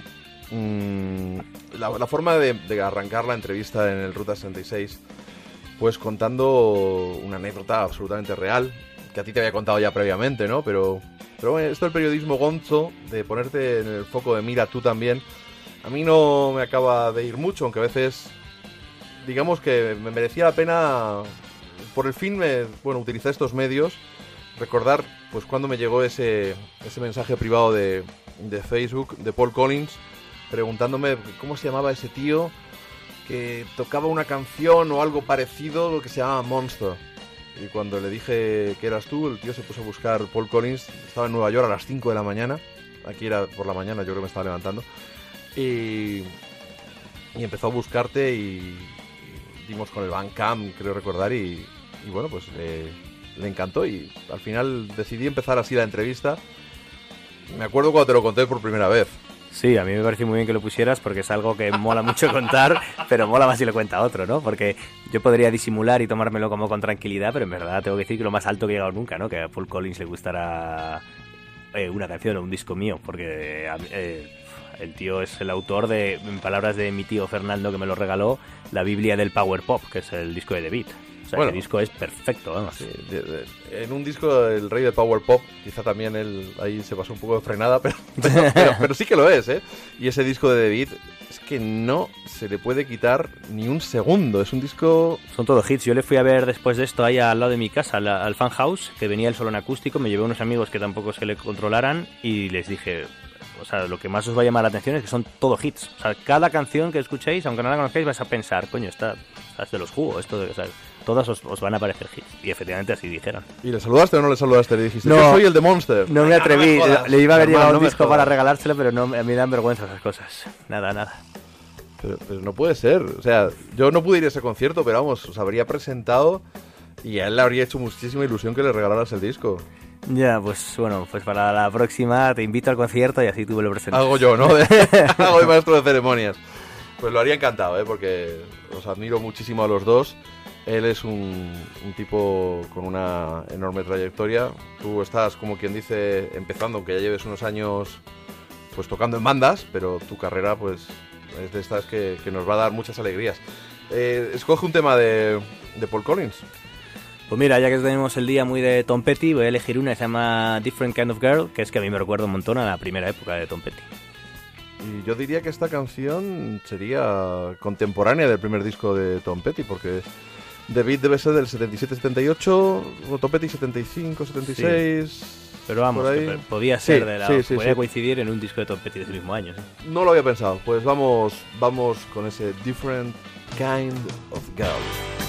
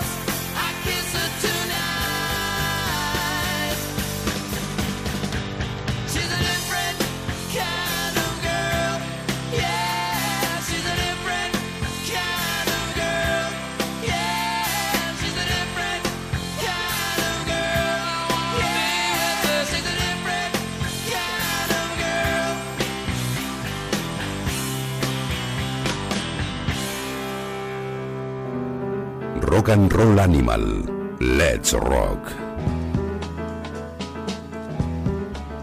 Muy grande, muy grande, muy grande Paul Collins, un tipo que además con gran vinculación con, con nuestro país, ha vivido, ha estado casado con dos españolas, ha estado casado ¿Ah, con, sí, y ha estado viviendo mucho tiempo en Madrid. Eh, tiene un hijo prácticamente español y aunque ahora esté viviendo en, en Nueva York, pues son, son muchas las visitas que, que tiene porque tiene muchos lazos. De hecho, eh, la reencarnación de David pues fueron gente, gente de aquí, encabezados por Juancho, Octavio a la guitarra, pasó un montón de, gente buena por, por su banda y siempre es un gustazo verle. Esta vez yo en, ese concierto acústico que dices en el Fan House no le vi y, jolín, lo que es, es algo que voy a decir que no se malinterprete. Que tenga la voz un poquito tocada es una pena. Ya, lo que pasa es que también a mí me dio una especie de lección, ¿no? Porque, porque fue un espectáculo, o sea, teniendo la voz que tiene ahora, joder, eh, no sé cómo explicarlo, dio un conciertazo que te transmitía, eh, yo qué sé, supongo que serán también las tablas y todo. Pero yo también lo primero que noté dije, uy, la voz no está, pero dio exactamente igual. El otro día me pasó con Robin Hitchcock, que también le fui a ver y venía, pero completamente, o sea, no, no voy a decir afónico, pero venía catarrado y que no, y dio exactamente igual. O sea, son artistas que, que Mm. van más allá. Yo, yo no puedo, yo si me falla la voz, soy capaz de hacer algo decente. Claro, ¿no? De- también si escuchamos a- al Johnny Cash de los 90, la voz no es la misma que el Johnny Cash de los 50, pero claro, los que por edad hemos conocido casi a la vez al Johnny Cash de los 90 que Claro. de los 50, digamos que nos afecta menos, pero los que hemos conocido antes al Paul Collins, el de ahora, eh, vamos, las canciones son colosales y sigue ahí. Y eh, Paul, si estás escuchando, no te lo tomes a mal, ¿vale? O sea, buen rollo, buen rollo que te queremos. Que quede claro por delante. Tómate un Ricola, No lo había pensado que escuchaba este programa, estoy muy nervioso ahora. Ahora estás muy nervioso. ya te veo yo a ti. Oye, vamos a ir ya enfilando eh, el, el final de- de- del programa, al menos de tu participación. Luego colaré yo alguna, pero no te quiero secuestrar durante más tiempo. Decías en, en la entrevista del Ruta que es fácil, o, bueno, para mí desde luego no sería fácil, pero bueno, que para vosotros no es demasiado complicado hacer algo agradable, que suene bien. No sé si era do, fa, sol, las notas que mencionabas, o do, Sí. sol, fa, o... Eh, los grados 1, 4 y 5, digamos, que ya puede ser pues sol, do, re también. Ajá. Eso es un ejemplo tonto, se puede hacer con muchas cosas. Y, y eso, yo creo que cualquiera coge esas dos canciones, o sea, esos tres acordes y canta lo primero que se le ocurra que encaje ahí y es que funciona, es que ya tienes una canción. Lo cual no es malo, ¿eh? porque o sea, no estoy diciendo que una cosa no que haya que complicar las cosas para hacerlo bueno. O sea, el mismo disco que hablamos de Paul Collins tiene canciones de tres acordes. La diferencia es que la melodía no es lo primero que se le ocurre al vecino del quinto. La diferencia es que es de Paul Collins es una melodía grandiosa. Mm. Entonces eso es lo peligroso. Si Bob Dylan, toda su primera época, incluso de ahora también, tiene canciones de tres acordes. Incluso el Political World de Bob Dylan es un solo acorde, eso ya es incluso más difícil aún. Pero, o sea, no estoy diciendo que una cosa haga buena una canción o la haga mala, pero que sí que es verdad que si tú coges eh, los grados 1, 4 y 5 de una escala y, y cantas algo que tal, es que, es que funciona, es que ya está. Claro, lo que pasa es que artísticamente el reto de hacer algo, eh, bueno, no más complicado simplemente porque sea más complicado, sino hacer algo bueno, pero que no sea tan sencillo, supongo que la satisfacción es mayor y que al final el, el oficio de, de compositor, por mucho que tú lleves en los genes de artista o de talentoso, también es algo que se, que se practica y que se, que se mejora, ¿no?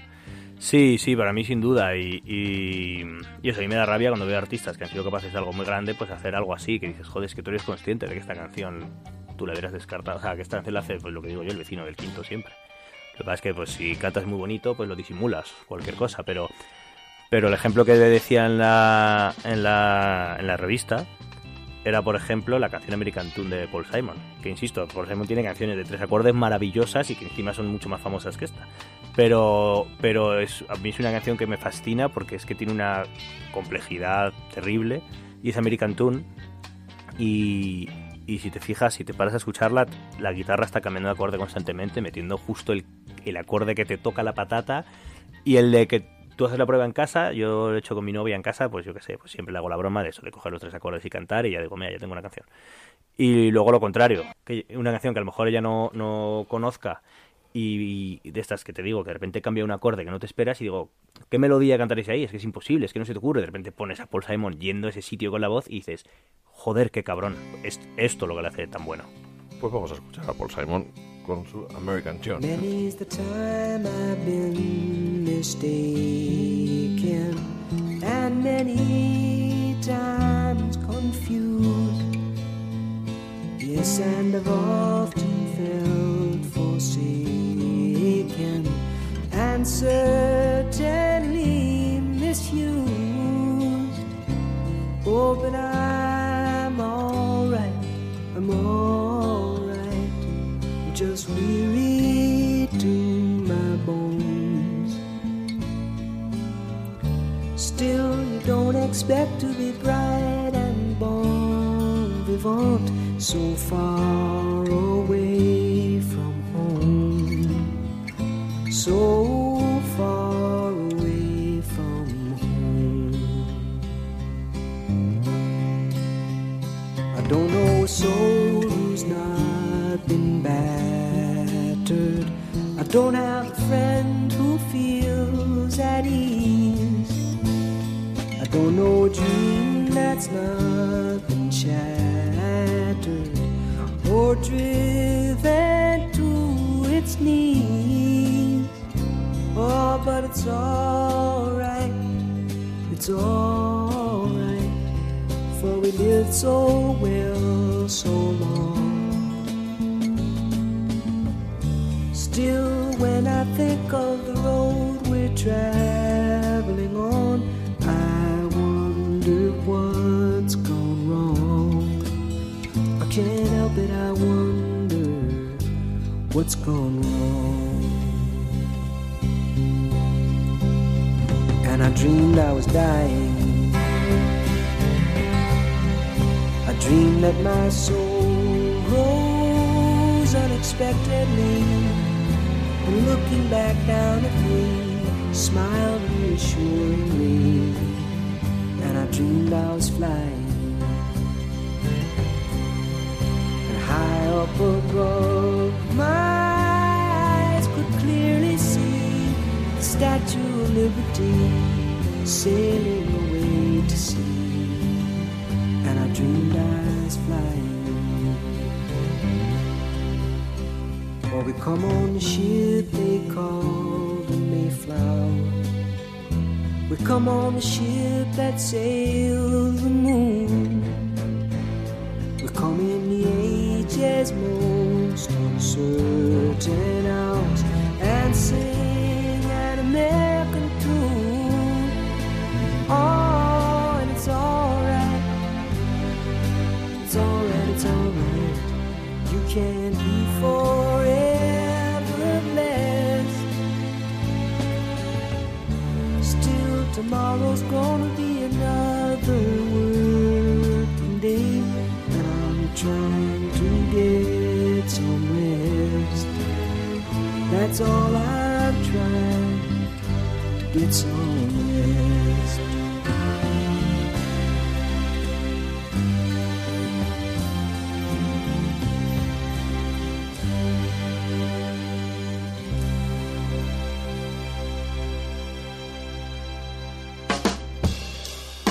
Rock and Roll Animal.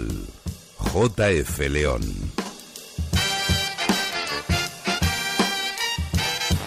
Pues sí, una, una maravilla auténtica, aunque yo he de confesarte, no sé si debería o no, no sé si es que soy tengo menos ego del que se, me- se, me, se debería presuponer por estar haciendo algo de esto.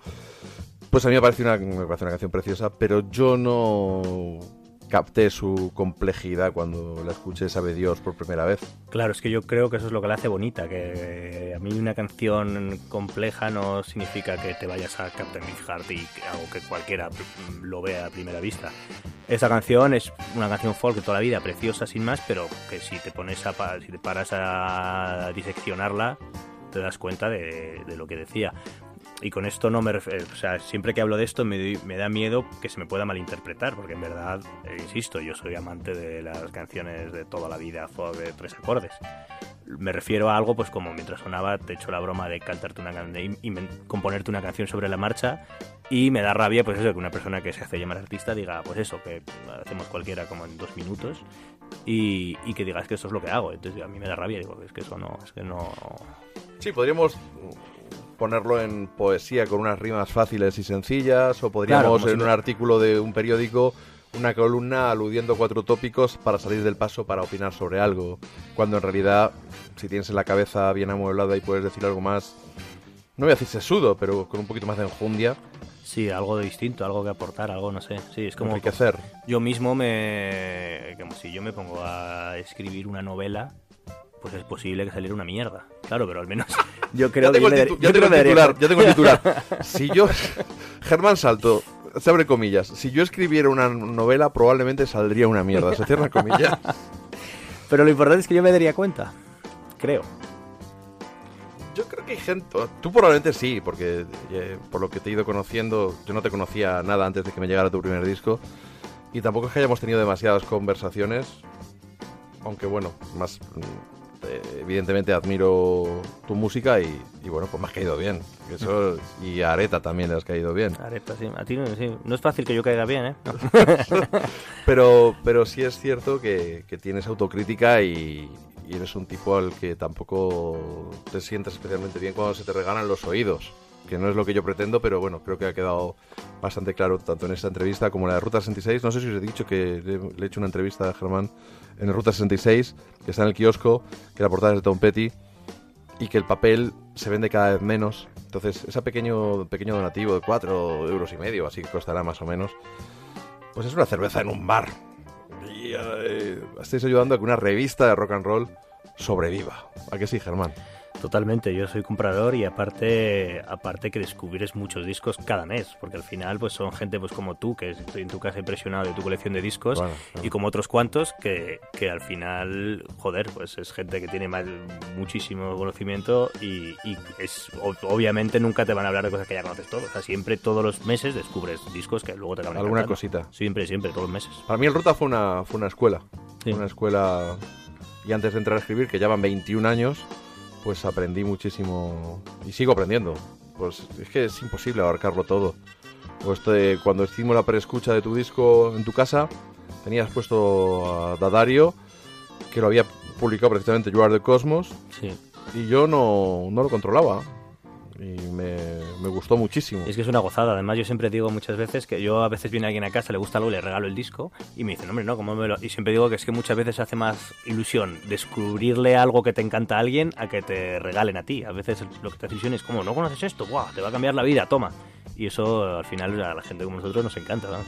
Bueno, pues para, para nosotros, para mí en particular, y estoy seguro que para mucha más gente, Far From the Echoes es un auténtico regalo y espero que año a año sigamos considerándolo así, pero también espero que, que no te conformes y que estoy seguro que nos vas a dar discos, eh, no sé si mejores o peores, porque probablemente irá más en cuestión de gustos que, que otra cosa, pero creo que lo que te apetezca grabar mm, va a ser bueno en una dirección o en otra, porque has demostrado tener una inquietud especial y a la hora de hacer canciones. Pues eso espero. Y si algún día hago una canción de Vecino del Quinto, por favor, dímelo. Bueno, vamos a despedirnos con una canción del anterior disco, Till the Morning, uno de los temas más celebrados en, también en tus directos, uno de tus mejores Sí. canciones, de las que tocas casi habitualmente junto con Girl, de- del disco anterior. También me gustó mucho la de Eddie de Falconer Sí. en, en directo. Le dio un punto, estabas muy melódico y metiste ahí un poquito, un poquito de punch. Y esta versión, pues es un poquito más larga, tiene un guitarreo final. Cuéntanos Sí, esta para es despedirla. una versión que grabamos con Estrella Galicia, que nos ofrecieron grabar un, un single que salió en la cara a esta Babar Davenport, y la ve nosotros. Y, y entonces, claro, como yo entonces tenía canciones para lo que, lo que luego fue Far From the Echoes, me daba rabia adelantarlas o que sacarlas del disco. Entonces, eh, tampoco quería coger un descarte porque no me parecía que estuvieran a la altura. Entonces, pues dije, venga, pues qué mejor idea que coger una del disco que se grabó de una forma y en directo lo hacemos de otra, además tipo Jam Band y eso y hacerla pues como la venimos haciendo en directo, con la banda en directo y todo, con la banda de- actual, que era que es la que tenía entonces, y luego pues con un invitado especial que era Mike Viola cantando, que es un tío que a mí me entusiasma y tiene una voz espectacular. Y para mí fue, vamos, también algo de lo que presumir, ¿no? De que escucharé dentro de unos años y diré, joder, macho, esto Mike Viola cantando una canción que nació en el sofá de mi casa. O sea, que eso me hizo mucha ilusión también. Pues a nosotros también, Germán, mil gracias por haber estado aquí. Ya sabes, en tu casa cuando te apetezca, ya sea para otro programita o para ver discos. Aquí serás bienvenido. Y nos quedamos con este Till the Morning, versión extendida. Y nosotros, después de esta canción, seguimos.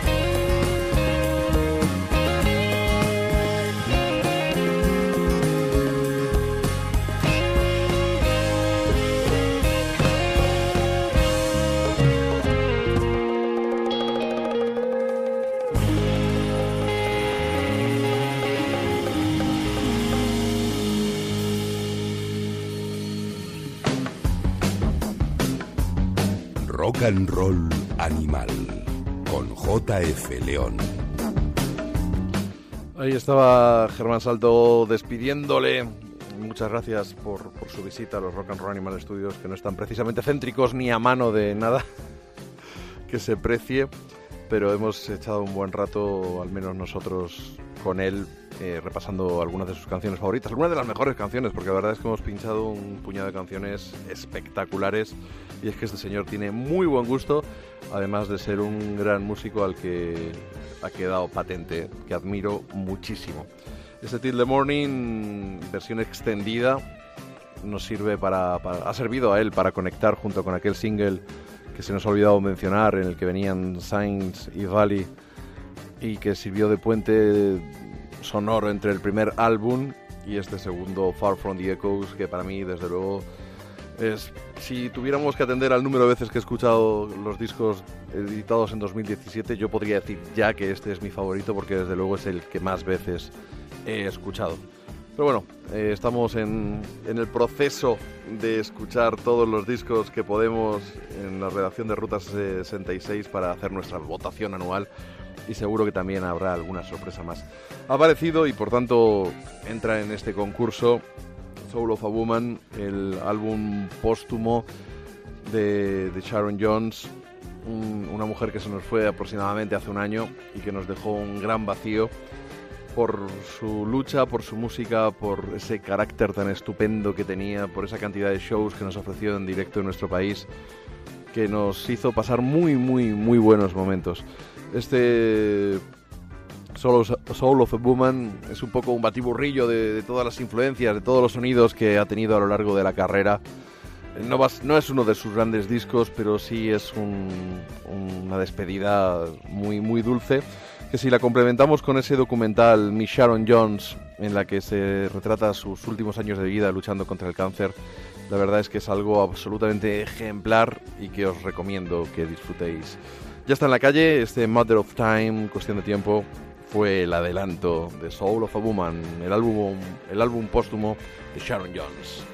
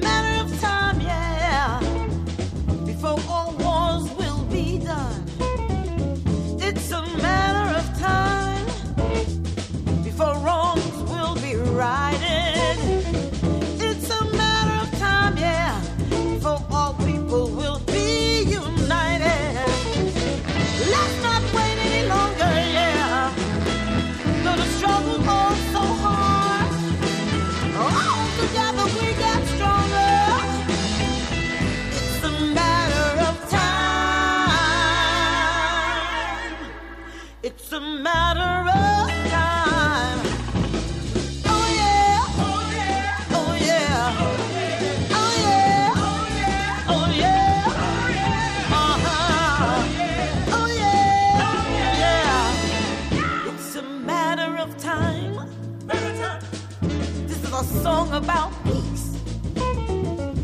Just a little bit of time until freedom will mean free.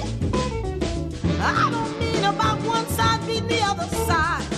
I mean no more sides. I'm talking about unity for all people.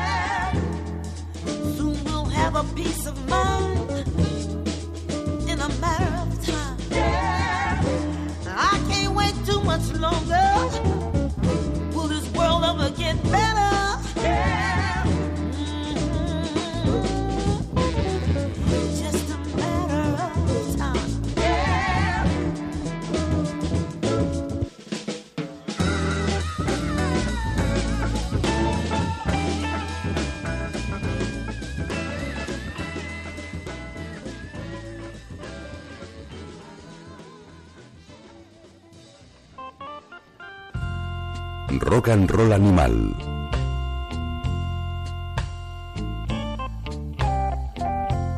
Ahí estaba Matter of Time, una de las canciones que están en Soul of Woman, el álbum póstumo de Sharon Jones, sacado de la factoría de Dubtone Records en Brooklyn. Gracias a ellos, eh, pues resucitó en cierta manera el, el soul hace pues 14, 15 años. No fueron los únicos, pero sí que dieron un buen empujón al estilo. Ahí estaba Charles Bradley, Lee Fields eh, y lo- los Budos Band. Y ahora, eh, pues han ampliado un poco su, su catálogo con bandas incluso de garaje, como los Mystery Lights, que sonarán en la próxima edición, que esperemos que sea pronto, crucemos los dedos, de Rock and Roll Animal y que van a estar también muy prontito, en una semana solo, de gira por nuestro país, estos chicos que son un auténtico prodigio del garaje cañero. Vamos a seguir con música con un tono oscuro, con música saborcillo negro, pero tirando hacia el blues. Ellos son un dúo de, chavales de Barcelona, o no tan chavales ya podríamos decir, pero afincados en Madrid. Son los Downtown Losers. Es otro de mis discos favoritos de- del año, ese One Horse Town Apocalypse. Y han acaban de lanzar un nuevo videoclip, una canción de dos minutitos. Si bien las canciones que habían lanzado como single anteriormente eran las más cañeras de su repertorio, más hard rock, incluso rozando a veces el rollo space rock blues de, de Monster Magnet. Eh, ahora, sin embargo, han sacado el single con una canción más, más bluesera que, que quizá es la esencia que ellos tienen en, en su música, más que la otra tan contundente. Y a mí me ha hecho mucha ilusión este single porque he de decir que en el vídeo he acabado protagonizándolo y me lo he pasado muy bien haciéndolo. Le agradezco a Albert y a Dolphin que me propusieran hacer con ellos alguna que otra perrería. Eso sí, recurría, puse como condición que yo no podía protagonizar ese, ese videoclip, sino me acompañaban aparte de ellos otro buen colega de correrías que supongo que los seguidores de Ruta 66 pues reconoceréis cuando veáis esas imágenes. Echarle un vistazo a este Unless You Do the Blues.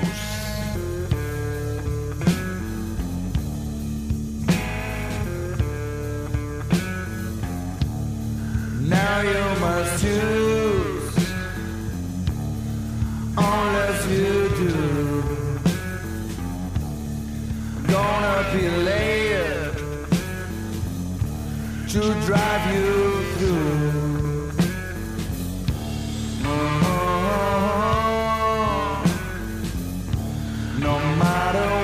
You will lose,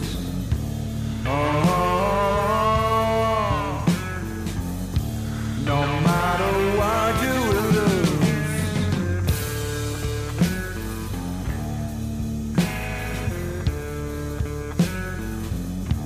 no, you must choose. Unless Gonna be late to drive you through.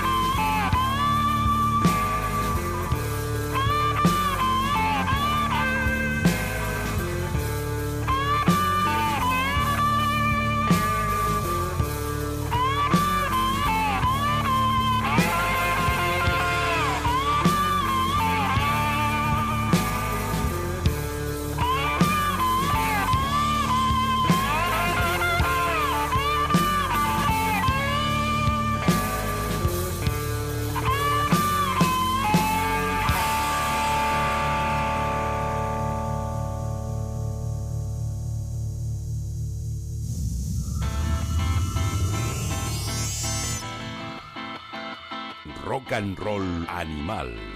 JF León. Ya al final se me hace hasta raro escuchar este Unless You Do Blues sin los efectos que, que aparecen en el, en el videoclip y que son producto de un guion de, partiendo de la idea original de la banda y gracias a Adrián Fernández que se sumó al proyecto y lo ha dirigido y ahí entre todos acabamos metiendo cuchara, aportando ideas y nos ha acabado saliendo una especie de pues casi de cortometraje de tres minutos con una historia un tanto inquietante que espero que echéis un vistazo en YouTube y disfrutéis y difundáis. Y por cierto, los, los Downtown Losers que, que no han dado muchos conciertos hasta ahora. eh, yo creo que dieron uno en Madrid en mayo, otro en Asturias en verano y hace unos cuantos fines de semana estuvieron en Vitoria. Pues van a tocar en, en Madrid este próximo fin de semana, coincidiendo con el Black Friday, acompañando a los Graveyard, que están este fin de semana tocando en España, en Madrid y en Barcelona, que vienen a presentar su nuevo trabajo Innocence and Decadence y que promete ser una auténtica barbaridad. Solo ellos son capaces de sonar así.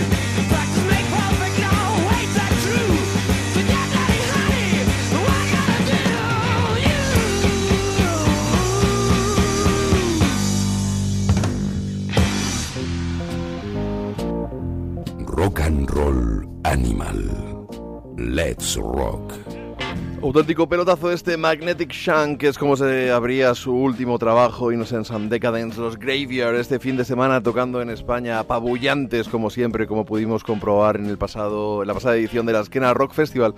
Y si estuviéramos en directo, yo diría aquello de minuto de juego y resultado, no refiriéndome al fútbol, sino a las noticias que acaban de llegar en este momento eh, acerca de nuevas incorporaciones al cartel de la Esquena Rock Festival. Me pillan un poquito con el pie cambiado, pero vamos a cambiar un poquito el guion para incorporar algunos de estas bandas que teníamos muchas ganas de ver y que nos acaban de dar una enorme alegría.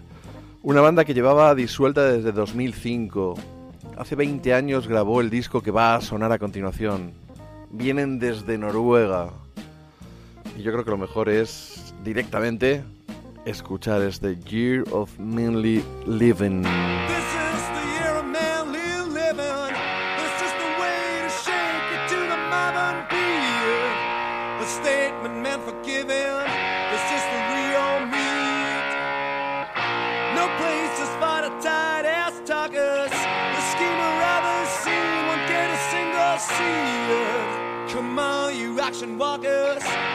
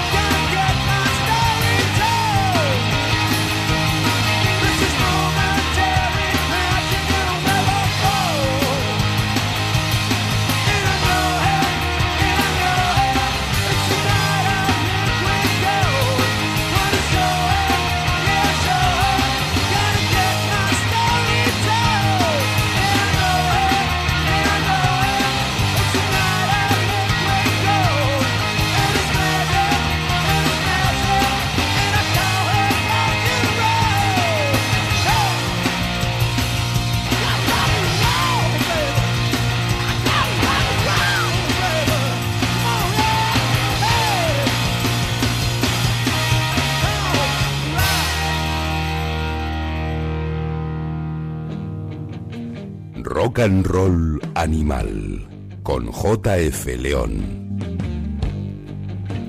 Pues sí, lo habéis adivinado, Lucifer van a estar en la próxima edición, la decimosexta, si no me equivoco, de la Esquena Rock Festival, el tercer fin de semana de junio en Vitoria-Gasteiz.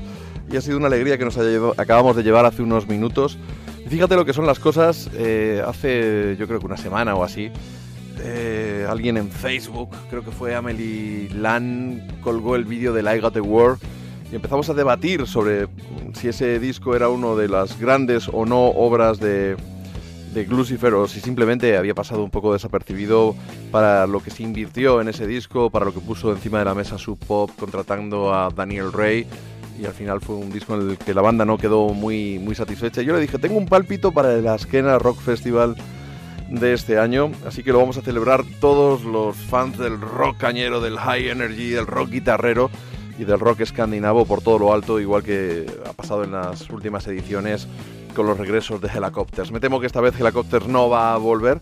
No estaría mal que vinieran Imperial State Electric, porque al final una esquena sin Nick Royal no es una esquena. Pero este concierto, que es único, atención, no es una reunión de la banda para grabar un disco ni para una gira, es para un concierto único. Supongo, supongo que habrá algún concierto privado en, en Oslo previamente para, para testar, a ver, ver cómo están, pero ver sobre el escenario de nuevo a Viv Malibu, a Captain Poon, que es evidentemente el que más en forma está, y Heraldo Useless, va a ser un auténtico puntazo. Y escuchar este of Manly Living ha sido quitarnos 20 años de encima, porque son los que han pasado desde que se publicó este tremendo álbum, el Soaring with Eagles and at Night. Eh, to Rise with Pigs in the Morning, algo así como irse con águilas por la noche para despertarse por la mañana con cerdos. Es- quizás sea una alegoría de las fiestas y de las mañanas que se encuentran en algunos. Va a ser un auténtico puntazo. Otros escandinavos, también noruegos, a los que yo ya les he perdido la pista, se fue el cantante, eh, grabaron discos un tanto mediocres que nublaron, por encontrar alguna palabra, o, o le quitaron mérito a las obras anteriores que habían grabado. Eh, también van a estar en, este rooster del, de la Esquena Rock Festival. Ellos son Turbo Negro. Y bueno, si vinieran con Hank Von Elvet y dijeran que van a hacer de cabo a rabo el Apocalypse Dudes, eso ya sería otra cosa porque podríamos escuchar en directo este Get It On. También son, si no me equivoco, 20 años desde que se grabó este disco. Muchos dicen que es un álbum de, recorta y pega. Y es posible que así lo sea, pero está cargado de himnos súper, súper poderosos.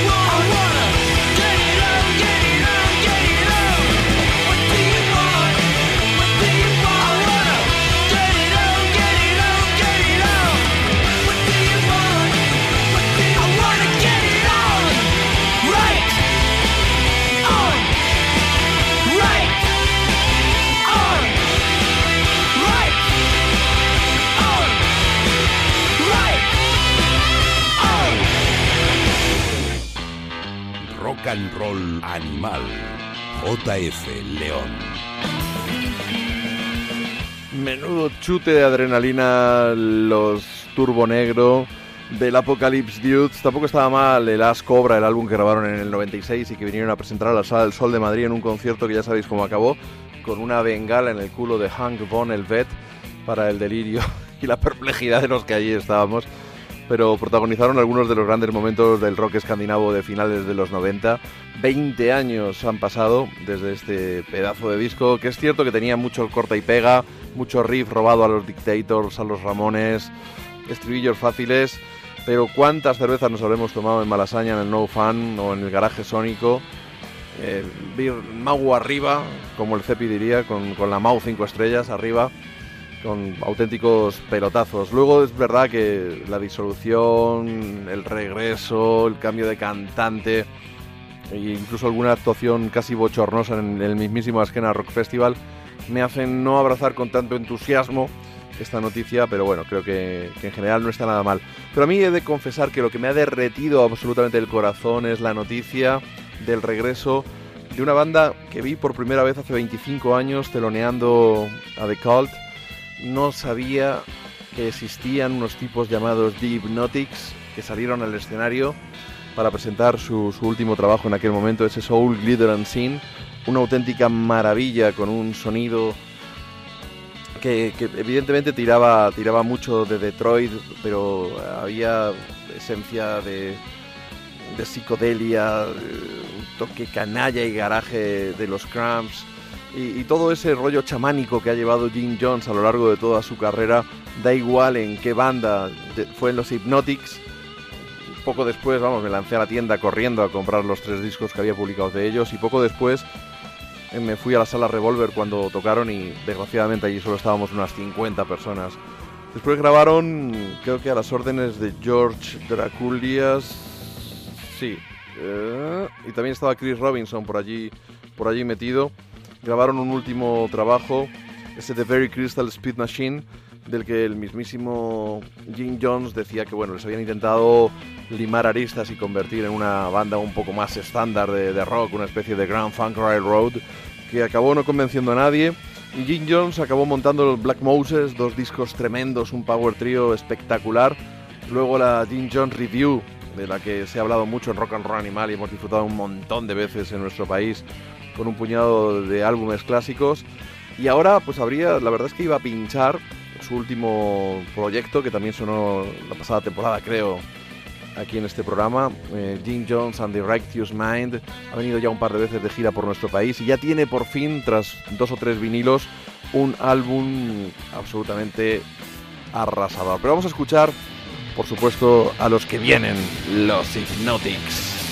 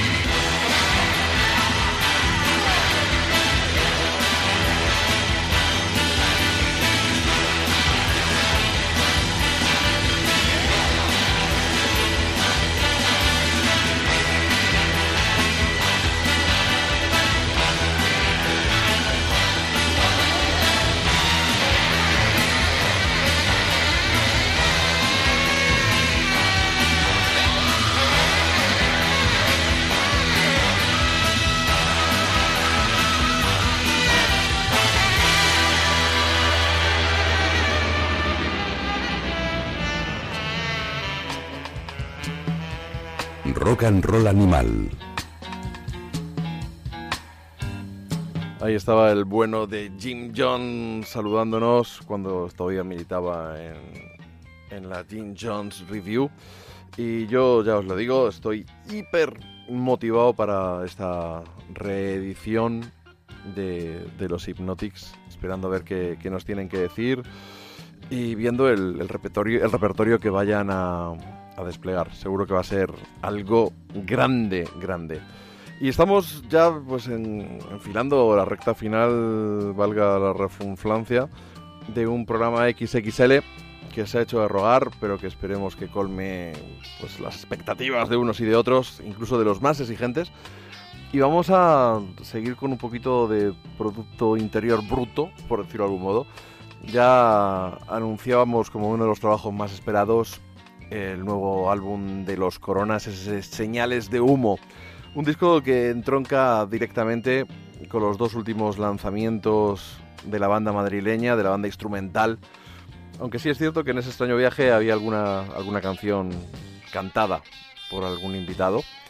Pero vuelven a la senda eh, instrumental con ese carácter ecléctico que les ha caracterizado en, en los últimos tiempos, eh, con la inclusión de, de ritmos eh, españoles, casi como el paso doble, de trompetas, de esa mezcla de Tex-Mex, adornando y añadiendo algo, algo más de sustancia, necesaria o no, eso ya es cuestión de, de gustos de cada uno, al surf rock inicial que, que practicaban.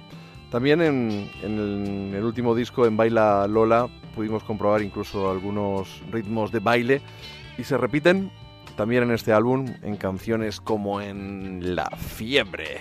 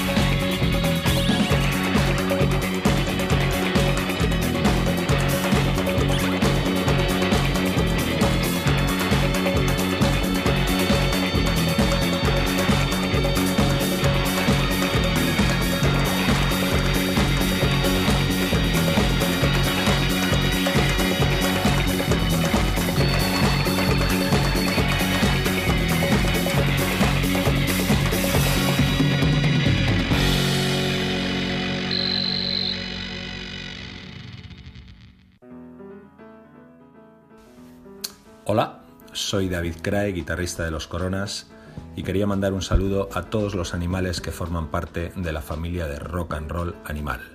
Animales de compañía, de granja, a los de la selva, a los pobres que están en el zoo y a los que tienen la suerte de campar por sus respetos.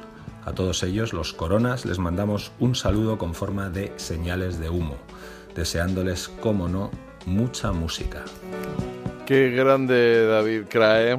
Y nada, aquí estamos encantados a ver cuándo nos volvemos a echar un concierto a las orejas de los Coronas. El único oyente que tenemos en directo en este momento me hace saber que he dicho, es lo que tienen las redes sociales para los pocos que nos escuchan en directo, es decir, mi mujer, que he dicho que Baila Lola eh, es el último disco de los Coronas. No, no he dicho eso, aunque ella piense que lo ha escuchado, cosa que es completamente razonable y que me ocurre en multitud de ocasiones y que cuando escuche este programa en el podcast se dará cuenta que no, que lo que he dicho que en el último disco de los Coronas, que no he mencionado que era Adiós Ancho, efectivamente no lo he mencionado, hay una canción que se llama Baila Lola que tenía unos ritmos bailables discotequeros, igual que este La Fiebre, que habría que preguntarse si esta es la fiebre del sábado noche eh, la que están emprendiendo los coronas. Y aquellos que añoren la faceta más mm, surfera y original y ortodoxa mm, dentro de ese estilo instrumental californiano que surgió a principios de los 60, pues pueden echar mano a Asteroides 4, que es el proyecto paralelo que ha montado Fernando Pardo,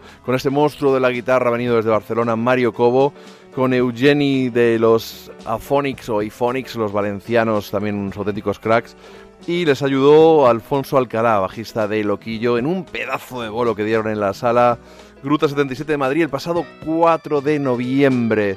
Vamos a escuchar una de las canciones que han grabado, no son muchas, no sé si han sonado en algún sitio, me imagino que mi querido Diego RJ en el sótano ya habrá dado cuenta de ella, pero aquí para los oyentes de Rock and Roll Animal vamos con esa colisión de asteroides.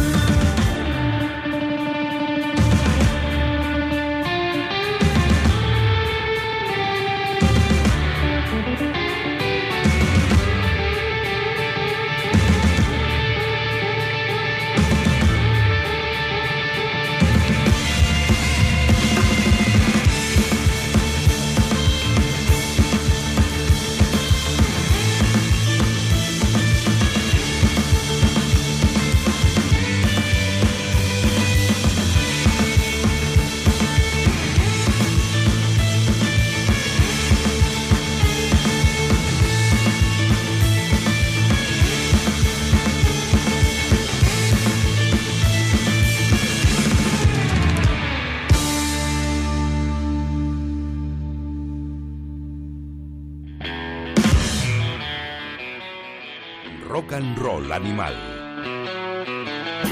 Y ahí estaba esa colisión de asteroides con onomatopeya final incluida, con Asteroides 4, ya hemos dicho ese proyecto con Fernando Pardo, Mario Cobo, gente de los Eiphonics y- e incluso el bajista de la banda de Loquillo, por, por tanto compañero de, Mario Cobo.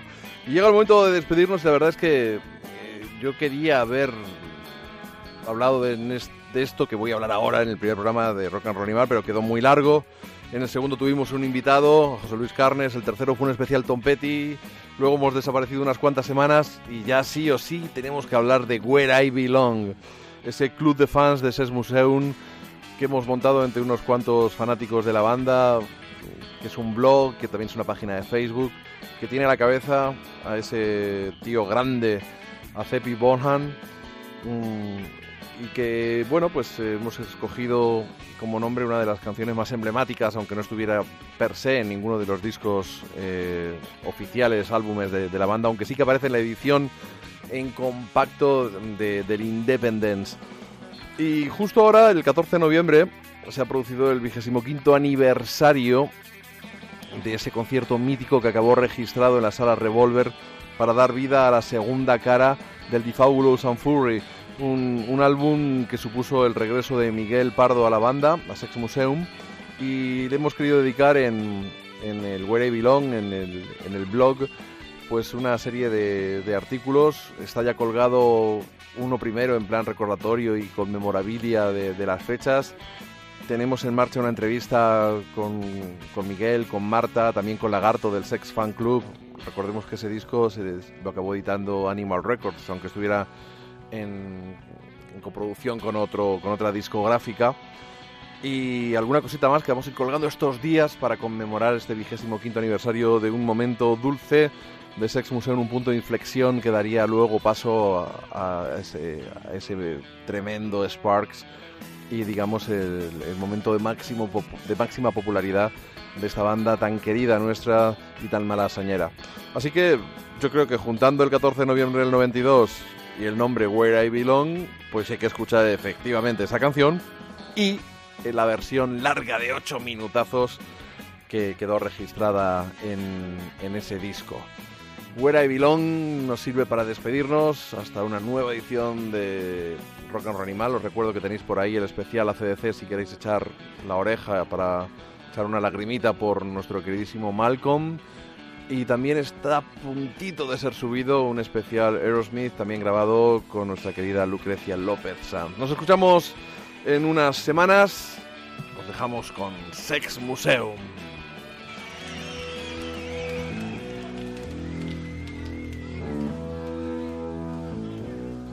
Esta canción se llama.